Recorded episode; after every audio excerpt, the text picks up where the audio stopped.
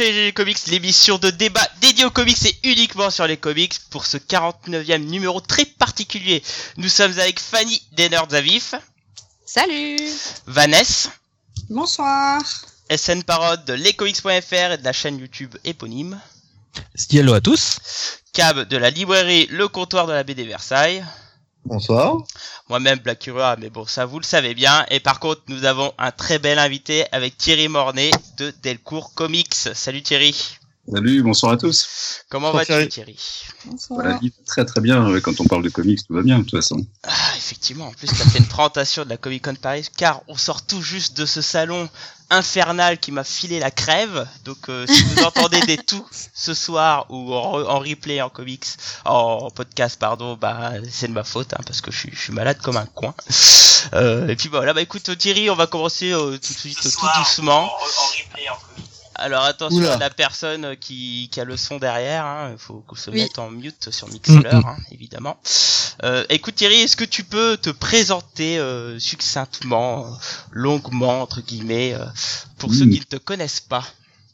Oh bah écoute, euh, moi je, je suis donc Thierry Mornay, je m'occupe depuis maintenant une grosse quinzaine d'années euh, du, euh, du catalogue euh, comics aux éditions Delcourt, euh, et ça fait maintenant une bonne vingtaine d'années que je travaille professionnellement dans ce, dans ce domaine-là. Je suis avant tout un passionné de, de bande dessinée au sens large, en particulier un passionné de comics. Ça a commencé tout petit. Je suis de la génération Strange, Titan, Nova et, et autres albums fantastiques. Euh, je suis un fils de Lug. Et, euh, et euh, j'ai mes premières, euh, mes, mon premier argent euh, tiré de, de, de l'argent de poche, euh, je l'ai, je l'ai passé, euh, je l'ai passé dans, dans l'achat de, de mes premières revues en, en l'occurrence. Et, et puis, et puis j'ai toujours suivi un petit peu le, parcours de, de, de certains auteurs. J'ai pas du tout de formation dans le domaine de l'édition. J'y suis venu presque par par hasard. Ma chère et tendre m'a juste un jour donné le bon coup de pied aux fesses qu'il faut pour me dire euh, dis donc il serait peut-être temps que la bande dessinée à force de nous saouler avec tu en fasses quelque chose euh, en termes professionnels. Et il avait parfaitement raison et je la remercierai jamais assez pour ça. Donc euh, bah, c'est ça a commencé petitement à l'époque où euh, où les blogs les sites et, euh, et tout le, le- tout le numérique n'existait pas. Et moi j'ai commencé en fait en, en envoyant des, des textes des critiques des, euh, des envies des euh, des, des, des petites reviews euh, sur des séries que j'aimais bien, sur des auteurs que j'aimais bien, euh, à Scarce pour commencer. Voilà, donc je suis, euh, je me suis occupé du magazine, euh, du fanzine Scarce pendant pendant quelques temps. Euh, ce qui, ce qui m'a ancré un, peu plus dans la bande dessinée américaine. Euh, et puis, euh, et puis, ben, c'est ce qui m'a permis finalement, euh, avec aussi des contributions sur d'autres, euh, d'autres fanzines comme l'inédit par exemple, qui était plus dédié à la bande dessinée franco-belge puisque c'était un fanzine belge. Et, et ben, je suis venu à, je suis venu tout bêtement à la, à la, à la professionnalisation comme ça, puisque du jour au lendemain, un jour, j'ai reçu un, coup de fil, euh, out of the blue, comme on dit, euh, de la part de, des éditions Semic, qui m'ont euh, proposé euh, de venir m'occuper et d'animer le catalogue comics parce qu'ils venaient de reprendre, euh, bah, je dirais le ce qui, est, ce qui était euh, historiquement euh, ce, ce catalogue qui nous a tous fait rêver à un moment donné, le catalogue Lug. Euh, Lug euh, s'était transformé en, en Semic France, avait perdu la licence Marvel, et puis ben, euh, savait pas trop euh, quoi faire euh, au niveau de, de, ces, de ces comics américains. Euh, visiblement, ce que j'avais écrit dans, dans Scare, c'était pas totalement dénué de sens, donc ils ont fait appel à moi. Et puis, euh, et puis, ben, ça s'est transformé en, en, en une équipe qu'il a fallu euh, bâtir pour euh, pour euh, rebâtir un petit peu, dépoussiérer ces éditions euh, sémiques à l'époque, qui donc étaient un peu perdues puisqu'ils n'avaient plus la licence Marvel. Mais ça a permis justement, et au contraire, euh, de euh, euh, bah, de varier un peu les, les plaisirs, d'introduire beaucoup plus de titres Image en France. Euh, Mhm. puis, et puis ça, c'était la fin des années 90, quoi. Donc on n'était pas encore de plein pied dans le dans le dans le, dans le paysage numérique que l'on connaît aujourd'hui euh, et qui nous permet d'ailleurs de communiquer ce soir. Donc ça c'est euh, c'est le bonheur. Euh, mais euh, voilà, ça a duré ça a duré 5 6 ans euh, avant que euh, avant que l'aventure Semix se, se termine. Je vais pas vais pas épiloguer là-dessus, mais ça s'est terminé assez assez assez mal, c'était c'était bof. Euh, j'ai fait savoir à ce moment-là que j'étais disponible et puis c'est Guy Delcourt qui m'a contacté pour me demander si euh, à son tour je voulais pas euh, venir m'occuper de son, de son catalogue. on n'a pas trop raté notre coup puisque ça fait 16 ans qu'on collabore ensemble. Donc, voilà, voilà où on en est. Donc c'est carrément le, le, saint patron qui t'a appelé, quoi, du coup. ouais, pas directement. Non, non, il avait, il avait chargé de rentrer en contact avec moi, puis on s'est rencontrés. voilà, on sait plus. quelle belle histoire. Quoi. Ok, bah, écoute, je te remercie pour cette petite présentation. Alors, euh, comme il est de, coutume dans tous nos podcasts avec des invités, on, on invite toujours l'invité à nous partager sa petite lecture du moment. Bah écoute Thierry, euh, qu'est-ce que tu lis en ce moment, euh, comics ou non d'ailleurs? Comics ou non. Alors oui, un peu de roman quand même, parce que ça, c'est ce qui permet de, de s'aérer les, les, neurones, la tête, et, ça, il y a, y a, un petit peu ce qu'il faut. Je suis amateur de, de, polar au sens large du terme, mais le, le livre, euh, s'il faut, s'il faut en retenir un en ce moment, euh, parmi les, les ouvrages, les, vrais livres, comme on dit, c'est ceux qu'il n'y a pas d'image dedans. il fallait qu'on se dise à un moment donné. ouais, c'est normal. Euh, s'il faut en retenir un, ça serait, euh, ça serait bah, la biographie de Jean-Pierre Dionnet, bien sûr, qui s'appelle Mémoire. Jean-Pierre ah, est, un de mes, euh, mes mentors euh, dans, dans, ce milieu. Euh, J'ai le plaisir de le connaître un petit peu. On, on, arrive à se voir une fois par, par an au moins pour euh, déjeuner, euh, parler de tout et de rien. Enfin, on écoute surtout d'ailleurs Jean-Pierre, hein, parce qu'il est très bavard. de la même manière que, que quelqu'un comme Ferchid Baroucha est, est également un, un, mentor, entre guillemets, puisque ce sont lui, tout comme euh, tout comme Jean-Pierre, qui m'ont euh, un jour montré que la bande dessinée américaine ne se limitait pas simplement aux super-héros. Et on va revenir, euh, je pense, assez longuement là-dessus, puisque moi, c'est c'est réellement le, la philosophie que je donne à tout le travail que je fais aujourd'hui autour de la bande dessinée américaine, puisque je, je pratique assez peu les univers partagés de super-héros, à la fois par, par goût, je vais pas aller jusqu'à dire par dégoût, mais, euh, mais c'est vrai que les univers partagés de super-héros aujourd'hui ne m'intéressent plus beaucoup. En revanche, ce qui m'intéresse, c'est de mettre en avant des, euh, des auteurs et, euh, et, justement, c'est tout ce travail de, de, de, de présentation d'auteurs et d'univers et de genres différents au sein de la bande dessinée américaine que, que Jean-Pierre a, a, fait à une époque au sein des Humanoïdes Associés, mmh. puis que, euh, que Ferchid a, a, poursuivi avec, avec Édition USA et, et ses différentes itérations. Euh, et donc, à parcourir les, euh, les, les, mémoires de, de, de Jean-Pierre, c'est du, c'est du pur bonheur. Quoi. Je compléterai ça avec, euh, avec aujourd'hui euh, ben, beaucoup de relectures de, de, de, choses de Madeleine de Proust qui m'ont fait, qui m'ont fait kiffer dans les années, dans les années 70-80. Euh, ça, je, je, rachète beaucoup, euh, beaucoup d'archives en ce moment, euh, Marvel ou DC d'ailleurs. et puis, et puis, s'il fallait aussi citer une ou deux séries récentes, bon, ça serait Once and Future, par exemple, en ce moment chez Boom Studio, qui est, qui est une très très bonne série, mm-hmm. notamment dessinée par Dan Mora, qui est, qui est, un, ah. qui est juste un juste un, un, type assez incroyable graphiquement là, qui s'est révélé depuis euh, depuis quelques quelques courtes années euh, sur Klaus notamment puisque ça c'est ce qu'on connaît aujourd'hui en France de son de son travail. Euh, et puis ben, je reste un inconditionnel d'un personnage Marvel quand même faut le dire. C'est euh, c'est Daredevil euh, prononcé prononcé à la non, non, ça reste, ça reste la série, euh, la série que j'ai euh, complète ici à la maison, que je continue à suivre euh, month in, month out, comme on dit, et euh, sans, sans, sans, jamais me, me lasser, même sur les périodes creuses en fait. Mais euh, je pense que c'est une des séries qui est la plus représentative de, de ce qu'a pu faire Marvel de bien depuis plusieurs décennies avec, euh, bah, avec des runs qui sont absolument inoubliables, que ce soit ceux de, de Miller ou de, ou de Brubaker derrière ou de Bendis. Quoi. Et euh, ça, c'est des choses qui sont, euh, qui sont aujourd'hui du, du, petit lait pour moi. Et puis allez, je finis avec avec Five Years, qui est, qui est la série de Terry Moore, puisque Terry Moore est un de mes auteurs ah. Mmh. pas du catalogue, mais aussi à titre personnel depuis depuis très très longtemps. Et, euh, et, je suis particulièrement ravi il y a quelques années de l'avoir euh, d'avoir inscrit au sein du, du catalogue euh, du catalogue contrebande des éditions Delcourt et d'avoir pu rééditer à la fois euh, tout Strangers in Paradise bien sûr, mais aussi Echo, Rachel Rising et puis Motor Girl et puis d'ores et déjà programmé pour l'année 2020, mais même si on reviendra peut-être plus tard sur le programme 2020 avec euh, avec cinq ans, euh, five years, donc qui sera le, qui, qui, est le un peu le summum de ce qu'il a pu faire jusqu'à maintenant. J'adore le bonhomme aussi bien que son univers et sa sensibilité d'écrivain et, euh, et d'auteur de BD. Voilà. D'ailleurs, five years, ça sera euh, édité dans la dernière intégrale, je crois, c'est ça? Non, non, non, ça sera un volume à part. La dernière intégrale, elle est, elle est imprimée d'ailleurs, elle existe, on l'a vu. Euh, c'est pas, c'est pas un fantasme. Elle, est, elle arrive là en, elle arrive bien en novembre.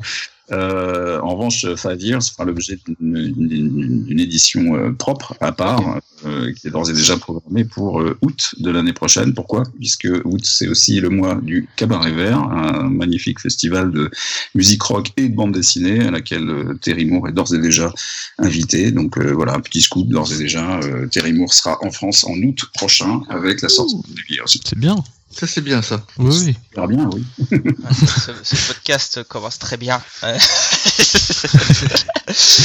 bon bah écoute, avec ce cas, je te remercie. Mais écoute, on va rentrer euh, dans le vif du sujet, hein, dans, dans le sel de cette émission, c'est-à-dire à savoir de, de, de, de parler de Delcourt Comics. Hein, tu es là pour ça et donc on va en profiter pleinement. Euh, ça risque d'être euh, riche euh, et, et, et, très complet. Et écoute, on va, on va d'abord parler de tes premières années. Bah écoute, Cab, euh, lance-toi, pose les Je- premières je questions à notre saint Bien sûr. Alors, je vais, je vais esquiver la, la première question qui était euh, comment tu es arrivé chez Delcourt, puisque tu nous as déjà répondu. Euh, puisque euh, Guy t'a appelé par un intermédiaire. Mais euh, on, voulait aussi savoir quel, quand tu es arrivé chez Delcourt, est-ce que tu as eu des, consignes? Est-ce que tu as voulu continuer? Visiblement, ça a été le cas, notamment pour Walking Dead et pour une partie du catalogue Image. Est-ce que tu as voulu continuer? Ce que tu avais lancé chez Semic ou tu voulais vraiment construire quelque chose de, complètement nouveau? C'était déjà euh, un petit peu un petit peu différent quoi qu'il advienne puisque les, les moyens alloués étaient très différents lorsqu'on arrive dans une maison qui était d'ores et déjà à l'époque euh, je parle des Une grosse éditions maison. avait été déjà une- un des, des gros gros acteurs de- du, du milieu je savais que j'allais pouvoir bénéficier euh, d'une visibilité d'une d'une marque appelons-la comme ça en fait que qu'est qu'est Delcourt qui était sans commune mesure avec bah, le travail que j'avais pu fournir mais avec plutôt euh, le, de, de l'huile de coude, beaucoup d'énergie et, et peu de moyens véritables chez, chez. Mais enfin, on avait quand même réussi à faire des choses super. Et je reste extrêmement, extrêmement heureux et fier de, des années, des années Semic parce qu'il en reste aujourd'hui une, une vraie famille. Euh, c'est pas un mot galvaudé, parce qu'il l'est souvent galvaudé, mais là, c'est, ça reste une vraie famille euh, d'auteurs, de, de personnes à qui on a permis de donner euh, vraiment une première chance de, de, travailler, de créer. Euh, des gens comme Louis, comme les frères Perru, euh, comme Jean-Marc Lenné, euh, Jeff Porchereau, tout ça, c'est des gens qui qui ont euh, qui ont débuté vraiment leur leur carrière euh, avec avec Semic et ça j'en suis super super fier et on reste aujourd'hui extrêmement proches tous. Euh, c'est le cas de Patrice Lespard, c'est le cas d'Alexis Briclot, euh, voilà tous ces gens-là, c'est des gens que j'ai pu rencontrer à cette époque-là et euh, c'est vraiment vraiment le pied. Euh, arrivé chez Delcourt, j'ai pas eu de, de pour répondre à ta question, pas eu d'instruction particulière. Été là justement pour peut-être euh, donner une direction, on va dire, Mhm. euh, à un catalogue qui euh, qui existait sans sans vraiment euh, sans vraiment l'être, euh, sans vraiment exister. Parce qu'il y avait déjà des, il y avait déjà des choses. Il y avait les comics Dark Horse, il y avait Watchmen. On est bien d'accord, oui, tout à fait, parce que ça, c'était issu de la de l'ADN et de la culture même de, de Guy. Euh, Guy a vécu aux États-Unis, euh, il, est- il est co- fin connaisseur de bande dessinée en général et de comics en particulier. Euh, donc j'arrivais déjà avec un avec un catalogue qui était constitué de, de, de quelques ouvrages de référence, puisque c'était vraiment ce que ce que ce que Guy avait avait établi au fil des années. Il disposait au sein de son catalogue également euh, de, des premiers titres Star Wars, hein, puisque euh, de l'Empire, par exemple, était déjà euh, déjà présent au catalogue. Il y avait pas mal de, de il y avait quelques titres Star Wars, pardon. Et, et puis, euh, bah, moi, je suis arrivé avec une, une vision qui était peut-être un peu plus, euh, on va dire, euh, récente et mainstream euh, de, de ce qui pouvait se faire euh, aux États-Unis. Alors ça, c'était nourri par ce que j'avais fait pendant euh, six années au, au sein des éditions de Semic. Et, euh, et là, ça a été, euh, ça a été absolument génial parce que Guy, euh, Guy m'a fait euh, confiance. Parfois, il a fallu un peu batailler d'ailleurs pour inscrire des, des, des titres au catalogue. Mais je me souviens que je crois que le, le tout premier titre que j'ai dû signer, ça devait être The Goon de d'Eric Powell. Ça va, il y a pire. à dire, voilà. Et puis, et puis on a, on a, on a bien continué à collaborer avec euh, avec Eric depuis toutes ces années, qui est, qui est, devenu un, un, vrai un vrai copain, quoi, un vrai pote, et, euh, et qui aujourd'hui continue à, à nous, faire confiance en fait par rapport au travail qu'on a pu faire et développer sur sur ces univers, que ce soit The Goon, euh, sa série phare, ou euh, Hillbilly plus récemment, euh, ou Chimichanga par exemple et puis d'autres choses qui sont encore à, à venir, mais euh, voilà, ça, ça fait partie du, du jeu. Mais, quelque part, c'est assez symptomatique parce que euh, bah, Eric, c'est, euh, quelqu'un qui a une, qui a une vraie personnalité. C'est un, un auteur, euh, un auteur complet. Euh, et c'est un auteur qui, euh, qui est à la tête des droits des séries qu'il qu'il met en qu'il met en scène et qu'il dirige. Et moi, ça, c'est ce qui me, c'est ce qui m'importait. Et là, on rejoint un petit peu ce que j'évoquais avec avec Ferchid ou avec avec Jean-Pierre Dionnet. Euh, L'important aujourd'hui, c'est pas euh, une licence, euh, c'est euh, c'est justement le travail de création qui peut être fait par par des auteurs. Et Eric Powell m'apparaissait d'entrée de jeu comme quelqu'un qui était qui était dans cette veine-là. Donc ça m'a particulièrement intéressé de commencer une collaboration avec lui, puis qu'on a développé depuis maintenant une quinzaine d'années, quoi. Oui, ça fait 15 ans. Ça fait 16 ans, ouais. Je crois que le tout premier Goon est parti, est sorti à ce moment-là.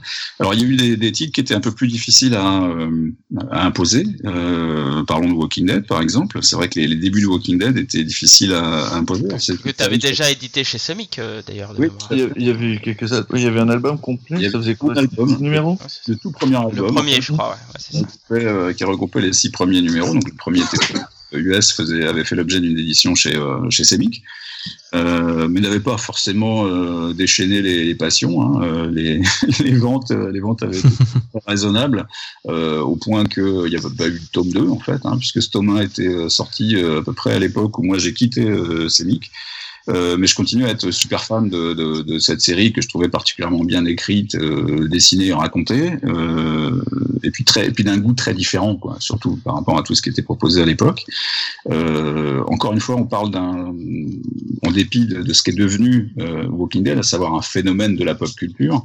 Euh, ce qui m'intéressait, c'était de voir à nouveau euh, un, une, une, vraie bande dessinée d'auteur, ce qui allait rester jusqu'à jusqu'à la fin. Hein. On parlera peut-être de la fin de Walking Dead tout à l'heure, mais euh, c'est une série qui a, euh, qui, a, qui, a, qui, aura marqué complètement son, son temps, euh, qui aura existé pendant plus de 15 ans sur la scène et qui l'aura dominé de, de, la tête et des épaules, tout en restant un titre d'auteur. Et ça a complètement changé d'ailleurs la donne et le paysage de, la, de l'édition de bande dessinée aux États-Unis. Euh, N'ayons pas peur de, de ah le bah, dire. Je, je, je crois qu'effectivement, euh, Walking Dead, et d'ailleurs, on, aura, on va parler de, un peu plus tard de tout ce qui est politique éditoriale. Donc, on a même un gros morceau sur Skybound parce que Walking mm -hmm. Dead est une chose, mais il y a plein d'autres séries. Ouais. Mais, mais, avant, avant de parler de la politique éditoriale, parce que là, je vois que je commence à rentrer en plein dedans, mais on va un peu se le garder pour la suite. on a plus des questions sur ton organisation, Vanessa. Oui, donc moi je connais pas bien le, le boulot d'éditeur, mais euh, apparemment euh, déjà chez Scénic, j'ai l'impression que c'est beaucoup euh, un travail en famille, on va dire. Donc je voulais savoir quand tu es arrivé chez, chez Delcourt, si tu es arrivé dans une famille déjà construite et tu as dû faire ta place, ou c'est toi qui as formé ton équipe, et comment ça se, ça se passe en fait le travail en équipe? C'était éditorial. C'était très très différent et ça m'a un peu désarçonné au début parce que lorsque je, je travaillais chez Semic, où j'avais il a fallu il avait fallu que je mette tout en place aussi. J'avais recruté l'ensemble de, des, des gens autour de moi, de l'équipe. Euh, j'avais recruté des, des, gens comme Jean-Marc Lenné, comme Sylvain Delzan, comme Jean-François Porchereau, euh, des gens comme euh, comme Cédric Vincent, alias Moscoaï, avec qui je continue à collaborer euh, plus de 20 ans après parce que c'est euh, c'est c'est la Rolls Royce des, des lettreurs en France. N'ayons pas peur des mots là non plus. ça c'est des, c'est des, personnes avec qui euh, il y a une confiance euh, inaltérable, je dirais, euh, d'un bout à l'autre. Enfin, et c'est des, gens que j'ai vu grandir, apprendre le métier sur sur place en même temps que moi, en fait, hein, sur pied. Et, et, moi, quand je suis arrivé chez Delcourt, j'étais un peu désarçonné parce que j'étais tellement habitué à à peu près à, à, à tout faire. Enfin, j'ai des, des, souvenirs de de, de, de festivals d'Angoulême avec des auteurs, euh, ne serait-ce que Jim Lee ou, euh, ou Todd McFarlane avec Semic, euh, où on faisait tout. En fait, on était taxi boy, on était, on payait les restaurants avec caisse du jour. Enfin, c'était c'était un peu n'importe quoi. Fallait réserver les hôtels et on s'occupait de tout parce qu'il n'y avait pas de structuration véritable, quoi. En fait, il n'y avait pas de service marketing en tant que tel. Il n'y avait pas de, il n'y avait pas de, de, service presse. Enfin, on s'occupait de tout. tout et, quand il faut mettre tout ça en place par par soi-même. Euh, par chance, j'avais eu une vraie vie avant les, les comics, avant euh, dans d'autres domaines d'activité, euh, que ce soit euh, la distribution informatique ou euh, ou, ou, des agences de, de, com. Ça peut aider un petit peu des fois structurer son, son, propre travail, mais c'était c'était complètement dingue en fait quand on y réfléchit, puisqu'on on, faisait on faisait à peu près tout. Et arrivant chez Delcourt, je réponds à ta question. moi, j'avais déjà une structure qui était qui était en place, qui est avec des gens. Donc c'était le travail de faire des choses que assez naturellement j'avais tendance à vouloir faire moi-même.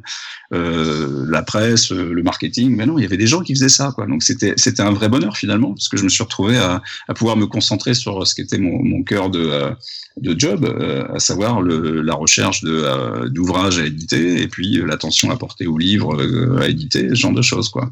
Donc constituer une équipe là aussi c'était un petit peu différent parce que euh, au départ et les premières années, euh, bah, j'étais tout seul en fait pour m'occuper de la partie comics au niveau éditorial. Euh, dans un, assez rapidement, je crois que j'ai eu eu un stagiaire qui s'appelait François Hercouet. Euh, Mhm. c'est-à-dire, c'est-à-dire on l'a on l'a embauché. Stagiaire, c'est-à-dire on l'a embauché et puis euh, puis il est resté euh, il est resté mon assistant pendant plusieurs années quoi en fait tout simplement euh, jusqu'à la création d'Urban euh, qui s'appelait d'ailleurs pas Urban à l'époque. Et euh, puis pour l'anecdote, euh, Urban est, est venu euh, et a cherché à me débaucher. Euh, ça m'a pas intéressé. Et puis euh, François m'a demandé s'il pouvait aller euh, présenter son CV là-bas. C'était très drôle. Et je lui dis mais oui bien sûr parce que t'as pas 36 solutions si tu veux évoluer. De toute façon, soit faut que tu embauches des ex-yougoslaves et qui vont me casser les deux jambes. Tu vas prendre ma... euh, envoie ton CV. Donc je préférais la solution d'envoyer le CV. Et, euh, et puis voilà, il, est, il a été recruté. Je suis ravi pour lui. Et puis il a fait un chouette travail d'ailleurs. C'est cool. Oui, Et donc c'est une équipe de combien maintenant alors du coup euh, Delcourt Comics à peu près C'est toujours une équipe de deux. D'accord. C'est un sacré boulot pour une équipe de deux. Ouais, Ouais, c'est c'est- ça. ouais. Oui, Alors, alors, alors, tu parles plutôt de ton équipe éditoriale parce que tu as quand même des personnes dans la presse euh, comme Solène, Ouais, etc. qui... Ils sont sont pas uniquement et entièrement dédiés en fait, fait. à les comics puisque euh, que ce soit euh, Solène avec Ubino avec qui j'ai un grand grand plaisir de collaborer aussi sur la partie euh, relations presse. Elle est aussi en charge d'autres catalogues au sein des éditions Delcourt, pas seulement de la partie comics. Euh, donc si on doit ramener ça en, en nombre de personnes temps plein, je dirais qu'on est aujourd'hui une équipe, on va dire de de, de 4, euh, allez 4 4,5 personnes, ouais. ça, doit être à peu près ça entre le, le market, euh, le marketing, euh, la presse, ouais, c'est à peu près ça, ouais. Et puis on est donc deux à l'é- à l'édito, et j'ai la, j'ai la chance de pouvoir collaborer depuis deux ans avec Grégoire Provo, qui qui est un super assistant, que je salue au passage, et avec qui on s'entend parfaitement bien, et qui, et qui a un petit passé extraordinaire, voilà, qui, qui m'a rejoint il y a deux ans maintenant. que j'ai rencontré effectivement, qui est très sympa. À une projection de Hellboy, euh, Là, c'était c'était pas le meilleur moment. Mais... Très bien ce film. J'en ai parlé, j'en ai parlé avec Mike Mignola lors du San Diego euh, cette année là. euh, et, euh, on était en train de boire un, un gin fizz en terrasse. euh, ça se dit pas hein, ça. Ouais. On, on buvait, buvait un thé, buvait un thé ou une menthe à l'eau, Disons ça, oui.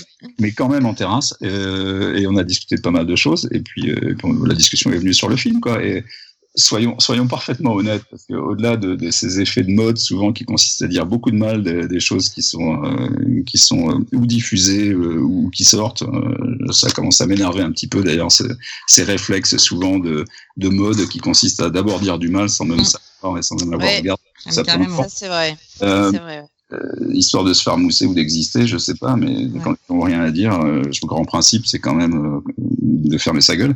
Mais euh, au-delà de ça, euh, au-delà de ça, euh, le, le film ne méritait pas euh, les tombereaux euh, d'immondices qu'il a reçus. Quoi. Euh, certes, c'est pas euh, le film de l'année. Certes, euh, il, a, il a ses défauts, mais il a aussi beaucoup de qualités. Et puis, Moi, je le trouvais très sympa, personnellement. ben, euh, moi, le problème, c'est qu'en sortie du cinéma, enfin de la projection, du coup, euh, je l'ai trouvé pas si mal parce que je m'attendais à une catastrophe. Et puis après, les jours ont suivi et euh, en fait, je- franchement, il est, il est pas terrible ce film, quoi. Enfin, il est pas immonde, je suis Mais il, d'accord. est- il est mais sympa, il mais est, il est pas, pas il est terrible, pas fou, mais il est sympa, quoi. il est sympa et qui n'a pas de, en termes d'adaptation, quoi. Il y a, il y a eu, il y a eu euh, à la fois bien pire, enfin, euh, et, et, et sans doute mieux, mais euh, mais d'un autre côté, enfin, il est pas irregardable, quoi. Enfin, c'est Ah non, pas. sur ça, je suis d'accord. Ah non, pas- il est pas irregardable, mais euh, je trouve que c'est quand même culotté et dommage d'avoir adapté cette partie-là de Hellboy en reboot plutôt que d'avoir fait un truc peut-être un peu plus light.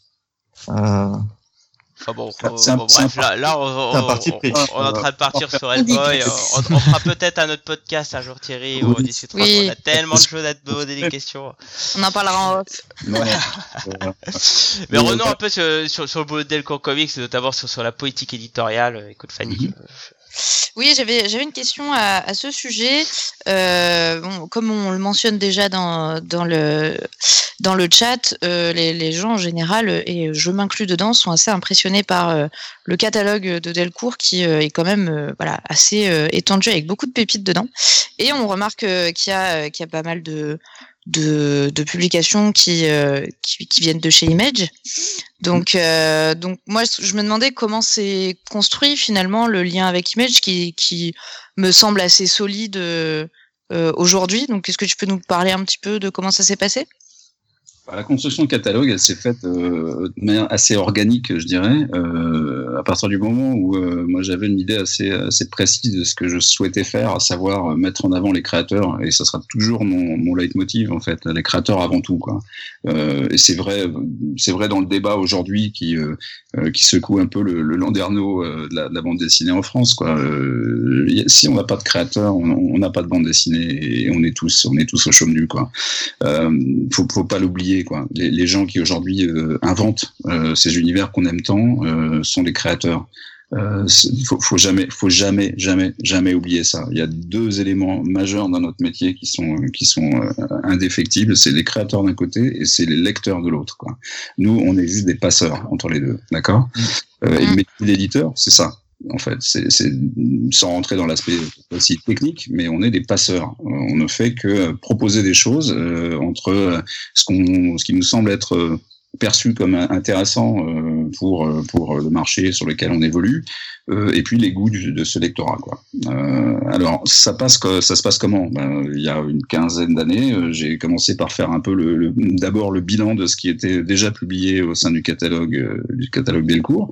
Certes, il y avait des, des pépites euh, assez phénoménales, hein, dont certaines sont toujours présentes au, catalogue. Je pense à Black Hole, je pense à From Hell, euh, je pense à des choses comme ça, Cages par exemple. Euh, donc déjà des, des, des auteurs euh, et des gros auteurs euh, présents qui, qui continuent de toute façon à marquer et qui marqueront, qui sont devenus des classiques, je dirais, de, de la bande dessinée, hein, que ce soit Burns ou, ou McKean, puisqu'on vient de les, les évoquer. Et, et puis euh, à côté de ça, mais il y avait euh, il y avait quelques albums Star Wars, euh, mais il y avait pas vraiment quelque chose de très très structuré. Il y avait quelques auteurs et moi, ce qui m'intéressait, c'était de- d'amener justement des euh, un nouveau sang euh, avec des auteurs nouveaux, avec des titres un peu nouveaux, un peu plus mainstream, comme je l'évoquais tout à l'heure. Euh, et puis, euh, puis préexistait déjà avant mon arrivée euh, les tout premiers albums de, de, de Mignola sur Hellboy hein, aussi. Faut pas le, ça c'est pas moi qui ai amené euh, Hellboy chez, chez Delcourt. Hein. Guy avait été l'avait fait avant moi et, euh, et je, je pestais suffisamment d'ailleurs quand j'étais chez Semic en me disant bon sang euh, merdoum, je peux pas avoir accès à je voulais absolument publier. Bon bah la solution a été trouvée. Je suis allé bosser chez Delcourt comme ça je m'occupe de Hellboy depuis 15 ans, c'est bien. Parfait. Euh, et, mais ce qui m'a intéressé à ce moment-là, euh, ça a été de, bâtir un catalogue euh, autour de, quelques grands noms. Bah, c'est Jeff Smith, c'est c'est Todd McFarlane qui est arrivé avec l'ensemble de l'univers Spawn, c'est effectivement, comme on l'a évoqué tout à l'heure, Eric Powell notamment. Et, puis, ben, j'ai continué à bâtir effectivement les univers préexistants comme euh, ou naissants, qui pouvaient être par exemple l'univers de Hellboy ou le catalogue Mignola au sens plus large du terme. Puis ça se fait sentir même encore très très récemment parce que euh, été particulièrement ravi euh, d'aller euh, décrocher des, certaines licences après lesquelles je courais depuis euh, plus d'une décennie, euh, comme l'adaptation du, du, du Dracula par euh, Francis Ford Coppola, euh, que, et Roy Thomas et, euh, et Mike Mignola. Ça, c'est un truc après, je- j'en rêvais depuis des années. C'est Fairchild qui avait fait la première édition il y a, il y a plus de, il y a plus de 20 ans. Je voulais absolument, euh, euh, dès que les droits rede- redeviendraient disponibles, pouvoir euh, accrocher cette, euh, cette petite pépite au, catalogue Delcourt, enfin, ou, du moins parmi les ouvrages que j'allais, dont j'allais avoir le plaisir de, de, de m'occuper pour les éditer. Walking Dead a été un heureux accident, je dirais, parce qu'on ne présume jamais d'un- succès tel que celui-ci qui qui est devenu bah, le phénomène que l'on sait, quoi.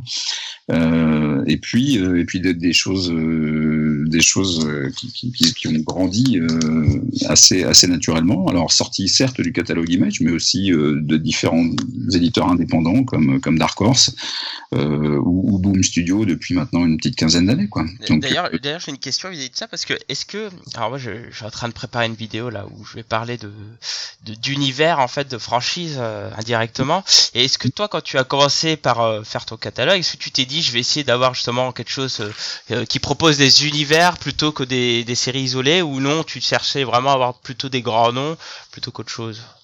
Non, parce que ça peut, ça peut aussi passer par des, euh, des, des albums, des, des petits one-shots euh, qui, moi, étaient, étaient de- à, mon goût et que je voulais absolument faire. Alors, je sais pas, il y a, il y a une quinzaine d'années, euh, moi, les, les, les one-shots de, de Bendis euh, dans, le- dans le registre du polar, euh, ça, me, ça me passionnait. J'en avais sorti quelques-uns chez, chez Semic, mais euh, euh, je voulais absolument euh, retourner, euh, creuser du côté de Goldfish, euh, Jinx euh, ou Torsto, quoi.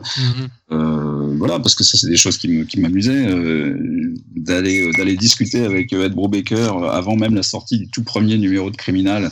Je me souviens, on était euh, assis euh, comme euh, deux, deux, deux pauvres mecs sur les marches de, de, de la convention de San Diego et, et il, me- disait, bah, j'ai juste du mal à, à faire émerger ce projet parce que euh, parce que j'arrive pas à payer le, le dessinateur, quoi. J'ai pas les ronds pour payer le dessinateur. Et à l'époque, n'oublions pas, cette série n'était pas encore chez Image, elle était euh, sous le label Icon chez, chez. Marvel. Euh, et moi, je lui ai juste proposé un, un deal qui était tout simple. Je lui ai dit, écoute, ben, Ed, moi j'aime beaucoup ton boulot, euh, je voudrais...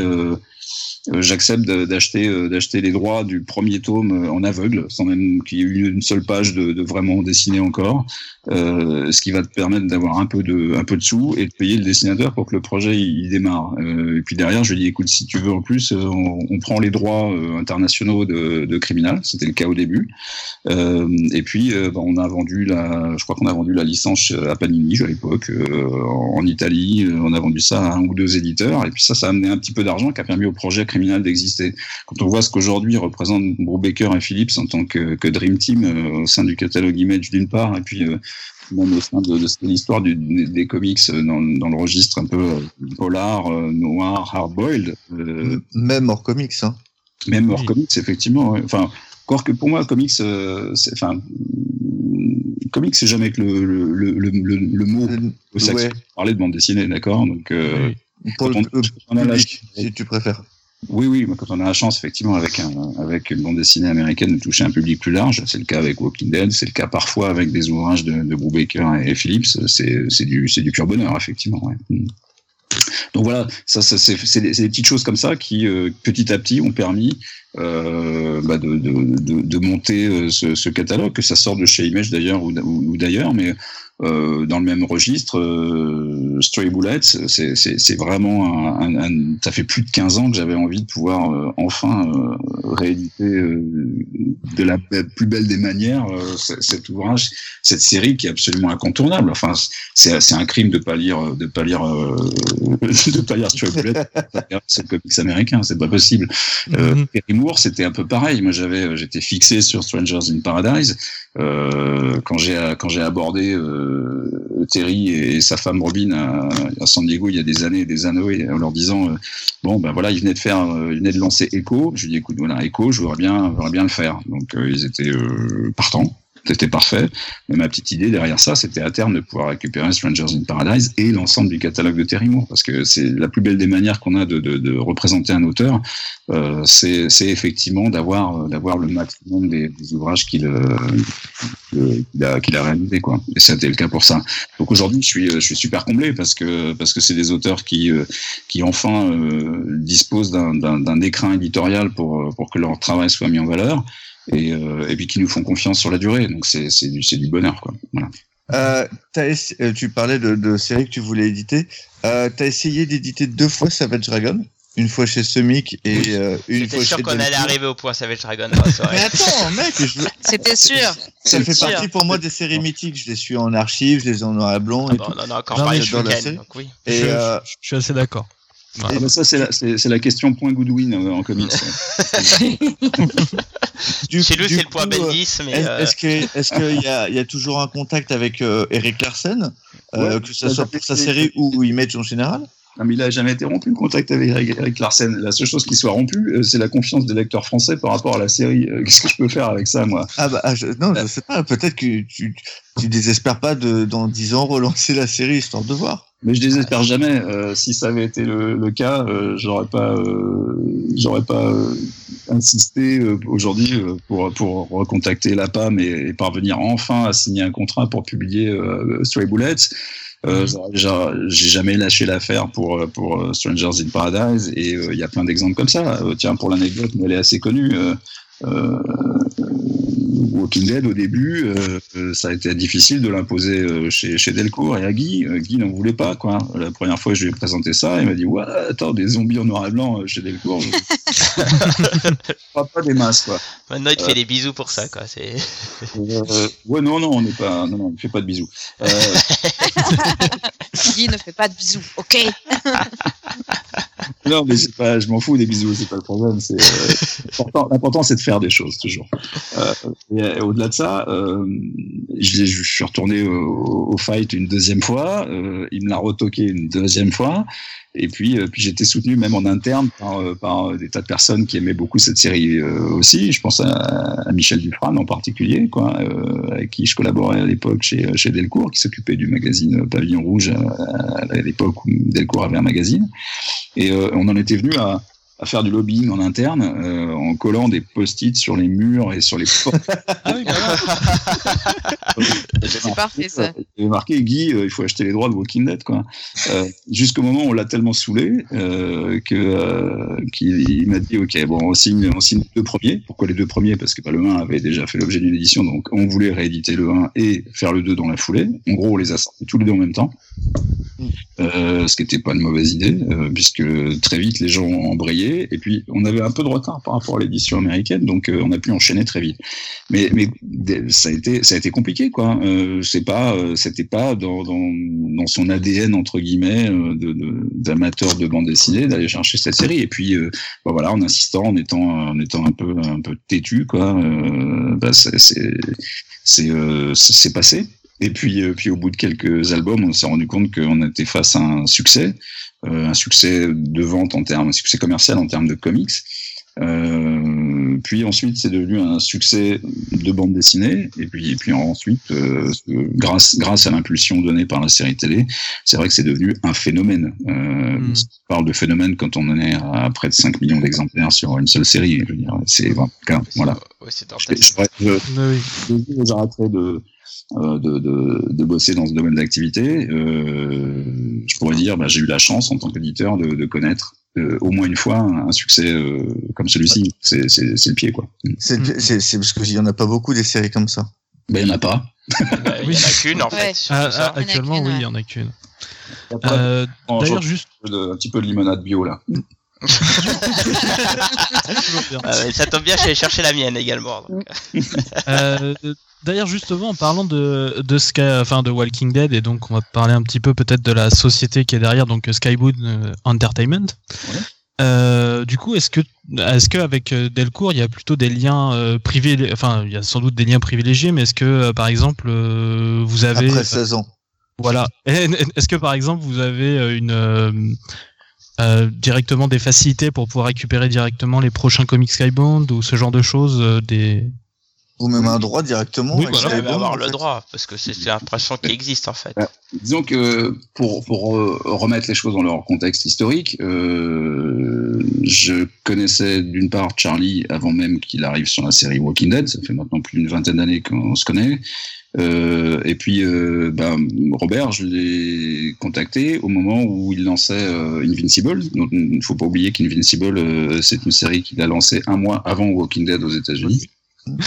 Tout à fait. et, et à l'époque, il avait juste fait deux, deux, trois trucs, et puis Skybound n'existait même pas. Je veux dire, il n'y avait pas de structure qui s'appelait Skybound, il y avait juste son propre studio, c'est-à-dire lui et lui, qui s'appelait Funkotron. Et euh, Funkotron euh, bah, publiait deux trois, deux, trois comics comme ça, euh, à droite à gauche, et puis, et, et puis euh, c'était à peu près tout. Quoi. Il n'y avait pas de, de succès rencontré. Euh, il, avait, il avait publié avec Matthew Roberts, euh, euh, ah, je trouve même plus le, le, le nom de cette, cette série, euh, Battle Pop. Voilà. Oui, Battle Oui, Pop. c'est ça, Battle Pop. ouais. Euh, il lance Invincible, il lance Walking Dead, et euh, bah voilà, parmi toutes ces, ces différentes, parce qu'il est hyper prolifique, euh, bah voilà, Walking Dead, c'est celle qui a, qui a plu au public très rapidement, quoi. Alors juste, je voudrais juste faire une petite capsule parce que Invincible, les gens qui connaissent pas, il, il faut lire Invincible quoi. C'est vraiment de loin la meilleure série de super-héros qui existe. Hein. Je, je le dis là, je, je prêche ma petite paroisse, mais il faut lire ce truc. C'est énorme quoi. Vraiment. Ouais. euh, C'est bon, je t'envoie, je t'envoie un chèque, c'est bon, Yoann. ah, merci. je t'envoie mon adresse. hein. Ah, je, je savais qu'il fallait que je parle en premier pour dire ça. Oui, bien sûr, mais ça, j'en suis intimement persuadé. D'ailleurs, là, on, on pourra, euh, si ça me permet moi aussi, c'est pas une capsule, mais c'est une parenthèse. euh, la place des super-héros au sein du catalogue euh, Delcourt, euh, elle est, elle est évidente euh, dans le sens où elle est, euh, elle est pas du tout prédominante. Euh, pourquoi? C'est pas, c'est pas un désamour du, euh, du, du genre euh, en tant, en tant tel, même si je dois avouer que j'ai un petit peu euh, grandi au-delà du fantasme adolescent euh, qui consiste à voir un mec euh, mettre son slip au-dessus de son pantalon et avoir une super force pour régler tous les problèmes du monde, ce qui n'est pas le cas d'ailleurs, ça se saurait. Euh, et, mais, mais derrière, je ne crois plus euh, en fait au, au concept des, des super-héros tels qu'ils nous sont euh, déversés euh, en tombereau par Marvel et DC aujourd'hui. Voilà, ça c'est dit. Derrière, certains récits de super-héros restent, restent particulièrement attractifs à partir du moment où ils ont un angle d'attaque scénaristique qui est, euh, qui est un petit peu différent. C'est pourquoi on va trouver euh, des séries comme euh, Spawn, qui est pas vraiment du super-héros, Hellboy, qui est pas vraiment du super-héros. On va trouver euh, Invincible, qui est euh, effectivement une saga qui se rapproche beaucoup de ce qu'était Spider-Man au début, et je continue à beaucoup aimer Spider-Man quand c'était le cas au début. Euh, c'est un peu Spider-Man des années 2000. Euh, on a eu des, des séries comme euh, Irrécupérable, par exemple, euh, où euh, là, ce n'est jamais que euh, c'est une magnifique série écrite par Mark Wade, créée écrite par Mark Wade, où, où en gros Superman pète un, pète un câble, quoi. Et ça, c'est des choses que jamais on ne verra de manière durable, je dirais. Euh, à part dans les what if, euh, quels qu'ils soient, chez, chez les deux les deux majors. Je sais pas pourquoi on continue à les appeler les majors d'ailleurs, mais enfin c'est comme ça. Euh, de la même manière qu'on continue parfois par euh, abus de langage à appeler Marvel la maison des idées. Il faudra me rappeler euh, l'époque où Marvel a encore eu une idée d'ailleurs. Mais ça, c'est euh, ça n'engage Oh. mignon. Mmh, c'est bien, c'est bien, c'est bien. Lance, ça, ça lance les polémiques, c'est parfait. Ah, ils ont quelques bonnes, ils ont quand même une ou deux bonnes séries. Mais je, c'est, c'est normal, euh, vu la masse. ça serait, ça serait quand même pur, pur, plus que dommage aujourd'hui euh, si, si effectivement au milieu euh, des, des auteurs qui parviennent à, à accrocher, euh, on pense à des, des, des, auteurs comme Jason Aaron ou euh, ou, euh, ou Donny Cates par exemple, ça serait un peu, ça serait dommage quoi qu'il n'y ait pas quand même quelques quelques bonnes séries ou quelques bonnes idées qui soient développées. Mais bon, Ouais, mais je dirais pas la même chose de DC par exemple. Euh, si, Tom Taylor euh, fait des choses intéressantes. Euh, DC, de- pour moi, c'est euh, la meilleure chose qu'ils ont écrit, que j'ai vu écrite chez DC depuis très très longtemps. Quoi. Oh, on en parlera encore. On a un petit espace pour ça en plus. euh, Un petit espace pour parler de la concurrence. Ah, Ouais, ouais, ouais, ouais, t'inquiète pas, tu vas pouvoir euh, te, te li- libérer les, les feux de l'enfer à toi. alors, bah, alors, revenons un peu sur Skybound, parce que bon, tout Oui. le monde sait que maintenant Walking Dead est, est fini, hein, ça fait tout un, Ah bon? un tatamar Merde. euh, avec cette, fin surprise. Alors du coup, euh, alors, deux- questions. Est-ce que déjà d'une part, euh, Delcourt avait été prévenu à l'avance, ou est-ce que euh, vous l'avez su comme tout le monde, c'est-à-dire euh, avec une fois que vous avez lu euh, l'issue, sûrement en avance par rapport à tout le monde et, euh, et puis, justement, la grande question, c'est comment euh, vous allez gérer l'après Walking Dead, parce qu'aujourd'hui, Walking Dead, c'est un peu le la sainte série que tout le monde essaye de recopier un peu, hein, on en parlera un peu plus tard, ça aussi. Euh, mais euh, mais maintenant, c'est un peu comme Naruto avec Kana, quoi. Comment vous allez gérer l'après Walking Dead, quoi. Ce que les gens cherchent à, récupérer, c'est le succès commercial de Walking Dead. Oui, c'était ce que je voulais dire. hein, quoi. Ah, alors moi, je voudrais savoir aussi qu'est-ce que ça, qu'est-ce que ça fait après 16 ans? Parce que ça fait quand même, un- c'est un gros laps de temps, c'est une série. Tu vois, c'est un peu, euh, c'est, c'est un peu 16 ton bébé aussi, quoi. ouais, tu peux commencer à regarder les films X. Euh, mais- on parlera en- Avec des zombies. C'est bizarre. Ouais, Chacun son truc.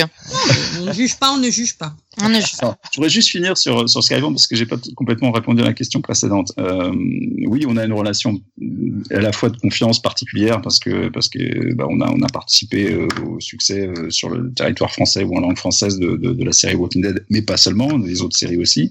Et euh, effectivement, il y a quelques années, on a on a signé on a signé des accords particuliers qui nous permettent aujourd'hui d'avoir euh, un accès exclusif à l'ensemble du catalogue Skybound. Voilà. Euh, Mhm. donc ça, c'est clair. Ça veut dire qu'aucune série aujourd'hui parue sous le label Skybound ne peut être publiée par qui que ce soit d'autre en langue française. Voilà. Et c'est des contrats sur combien de temps? Ça, C'est hyper variable. C'est 3, 5, 7 ans. Euh, voilà, de la même manière euh, que, que euh, Panini signe des contrats sur 3, 5, 10 ans avec, euh, avec Marvel, mais ne- n'avouera jamais sur quelle durée, ni exactement quand ça prend fin. Voilà. Mhm. C'est une réponse politique. Hein. euh. Mais euh, du, du coup, même une série que vous ne voulez pas, Je sais pas jusqu'à quand nous avons les droits de Skybound. Voilà. d'accord. Mais même une, même une série que vous ne voulez pas, elle Ouais. ne pour- et que vous ne traduirez pas, par exemple, elle ne sera, euh, personne d'autre ne pourra l'optionner. Personne d'autre ne pourra l'optionner. D'accord. D'accord. Non, ça fait partie du, du jeu, mais de la même manière. Ah ouais, ouais, ouais. Et puis, euh, Urban, euh, avec son Master Agreement avec DC Comics, ne publie pas tout DC, et euh, moi, je peux pas aller chercher une série euh, DC, même si elle m'intéresse. Hein. Il y, a eu, il y a eu une exception euh, notable qui a fait bondir euh, François, enfin, François et les autres à une époque, je le sais.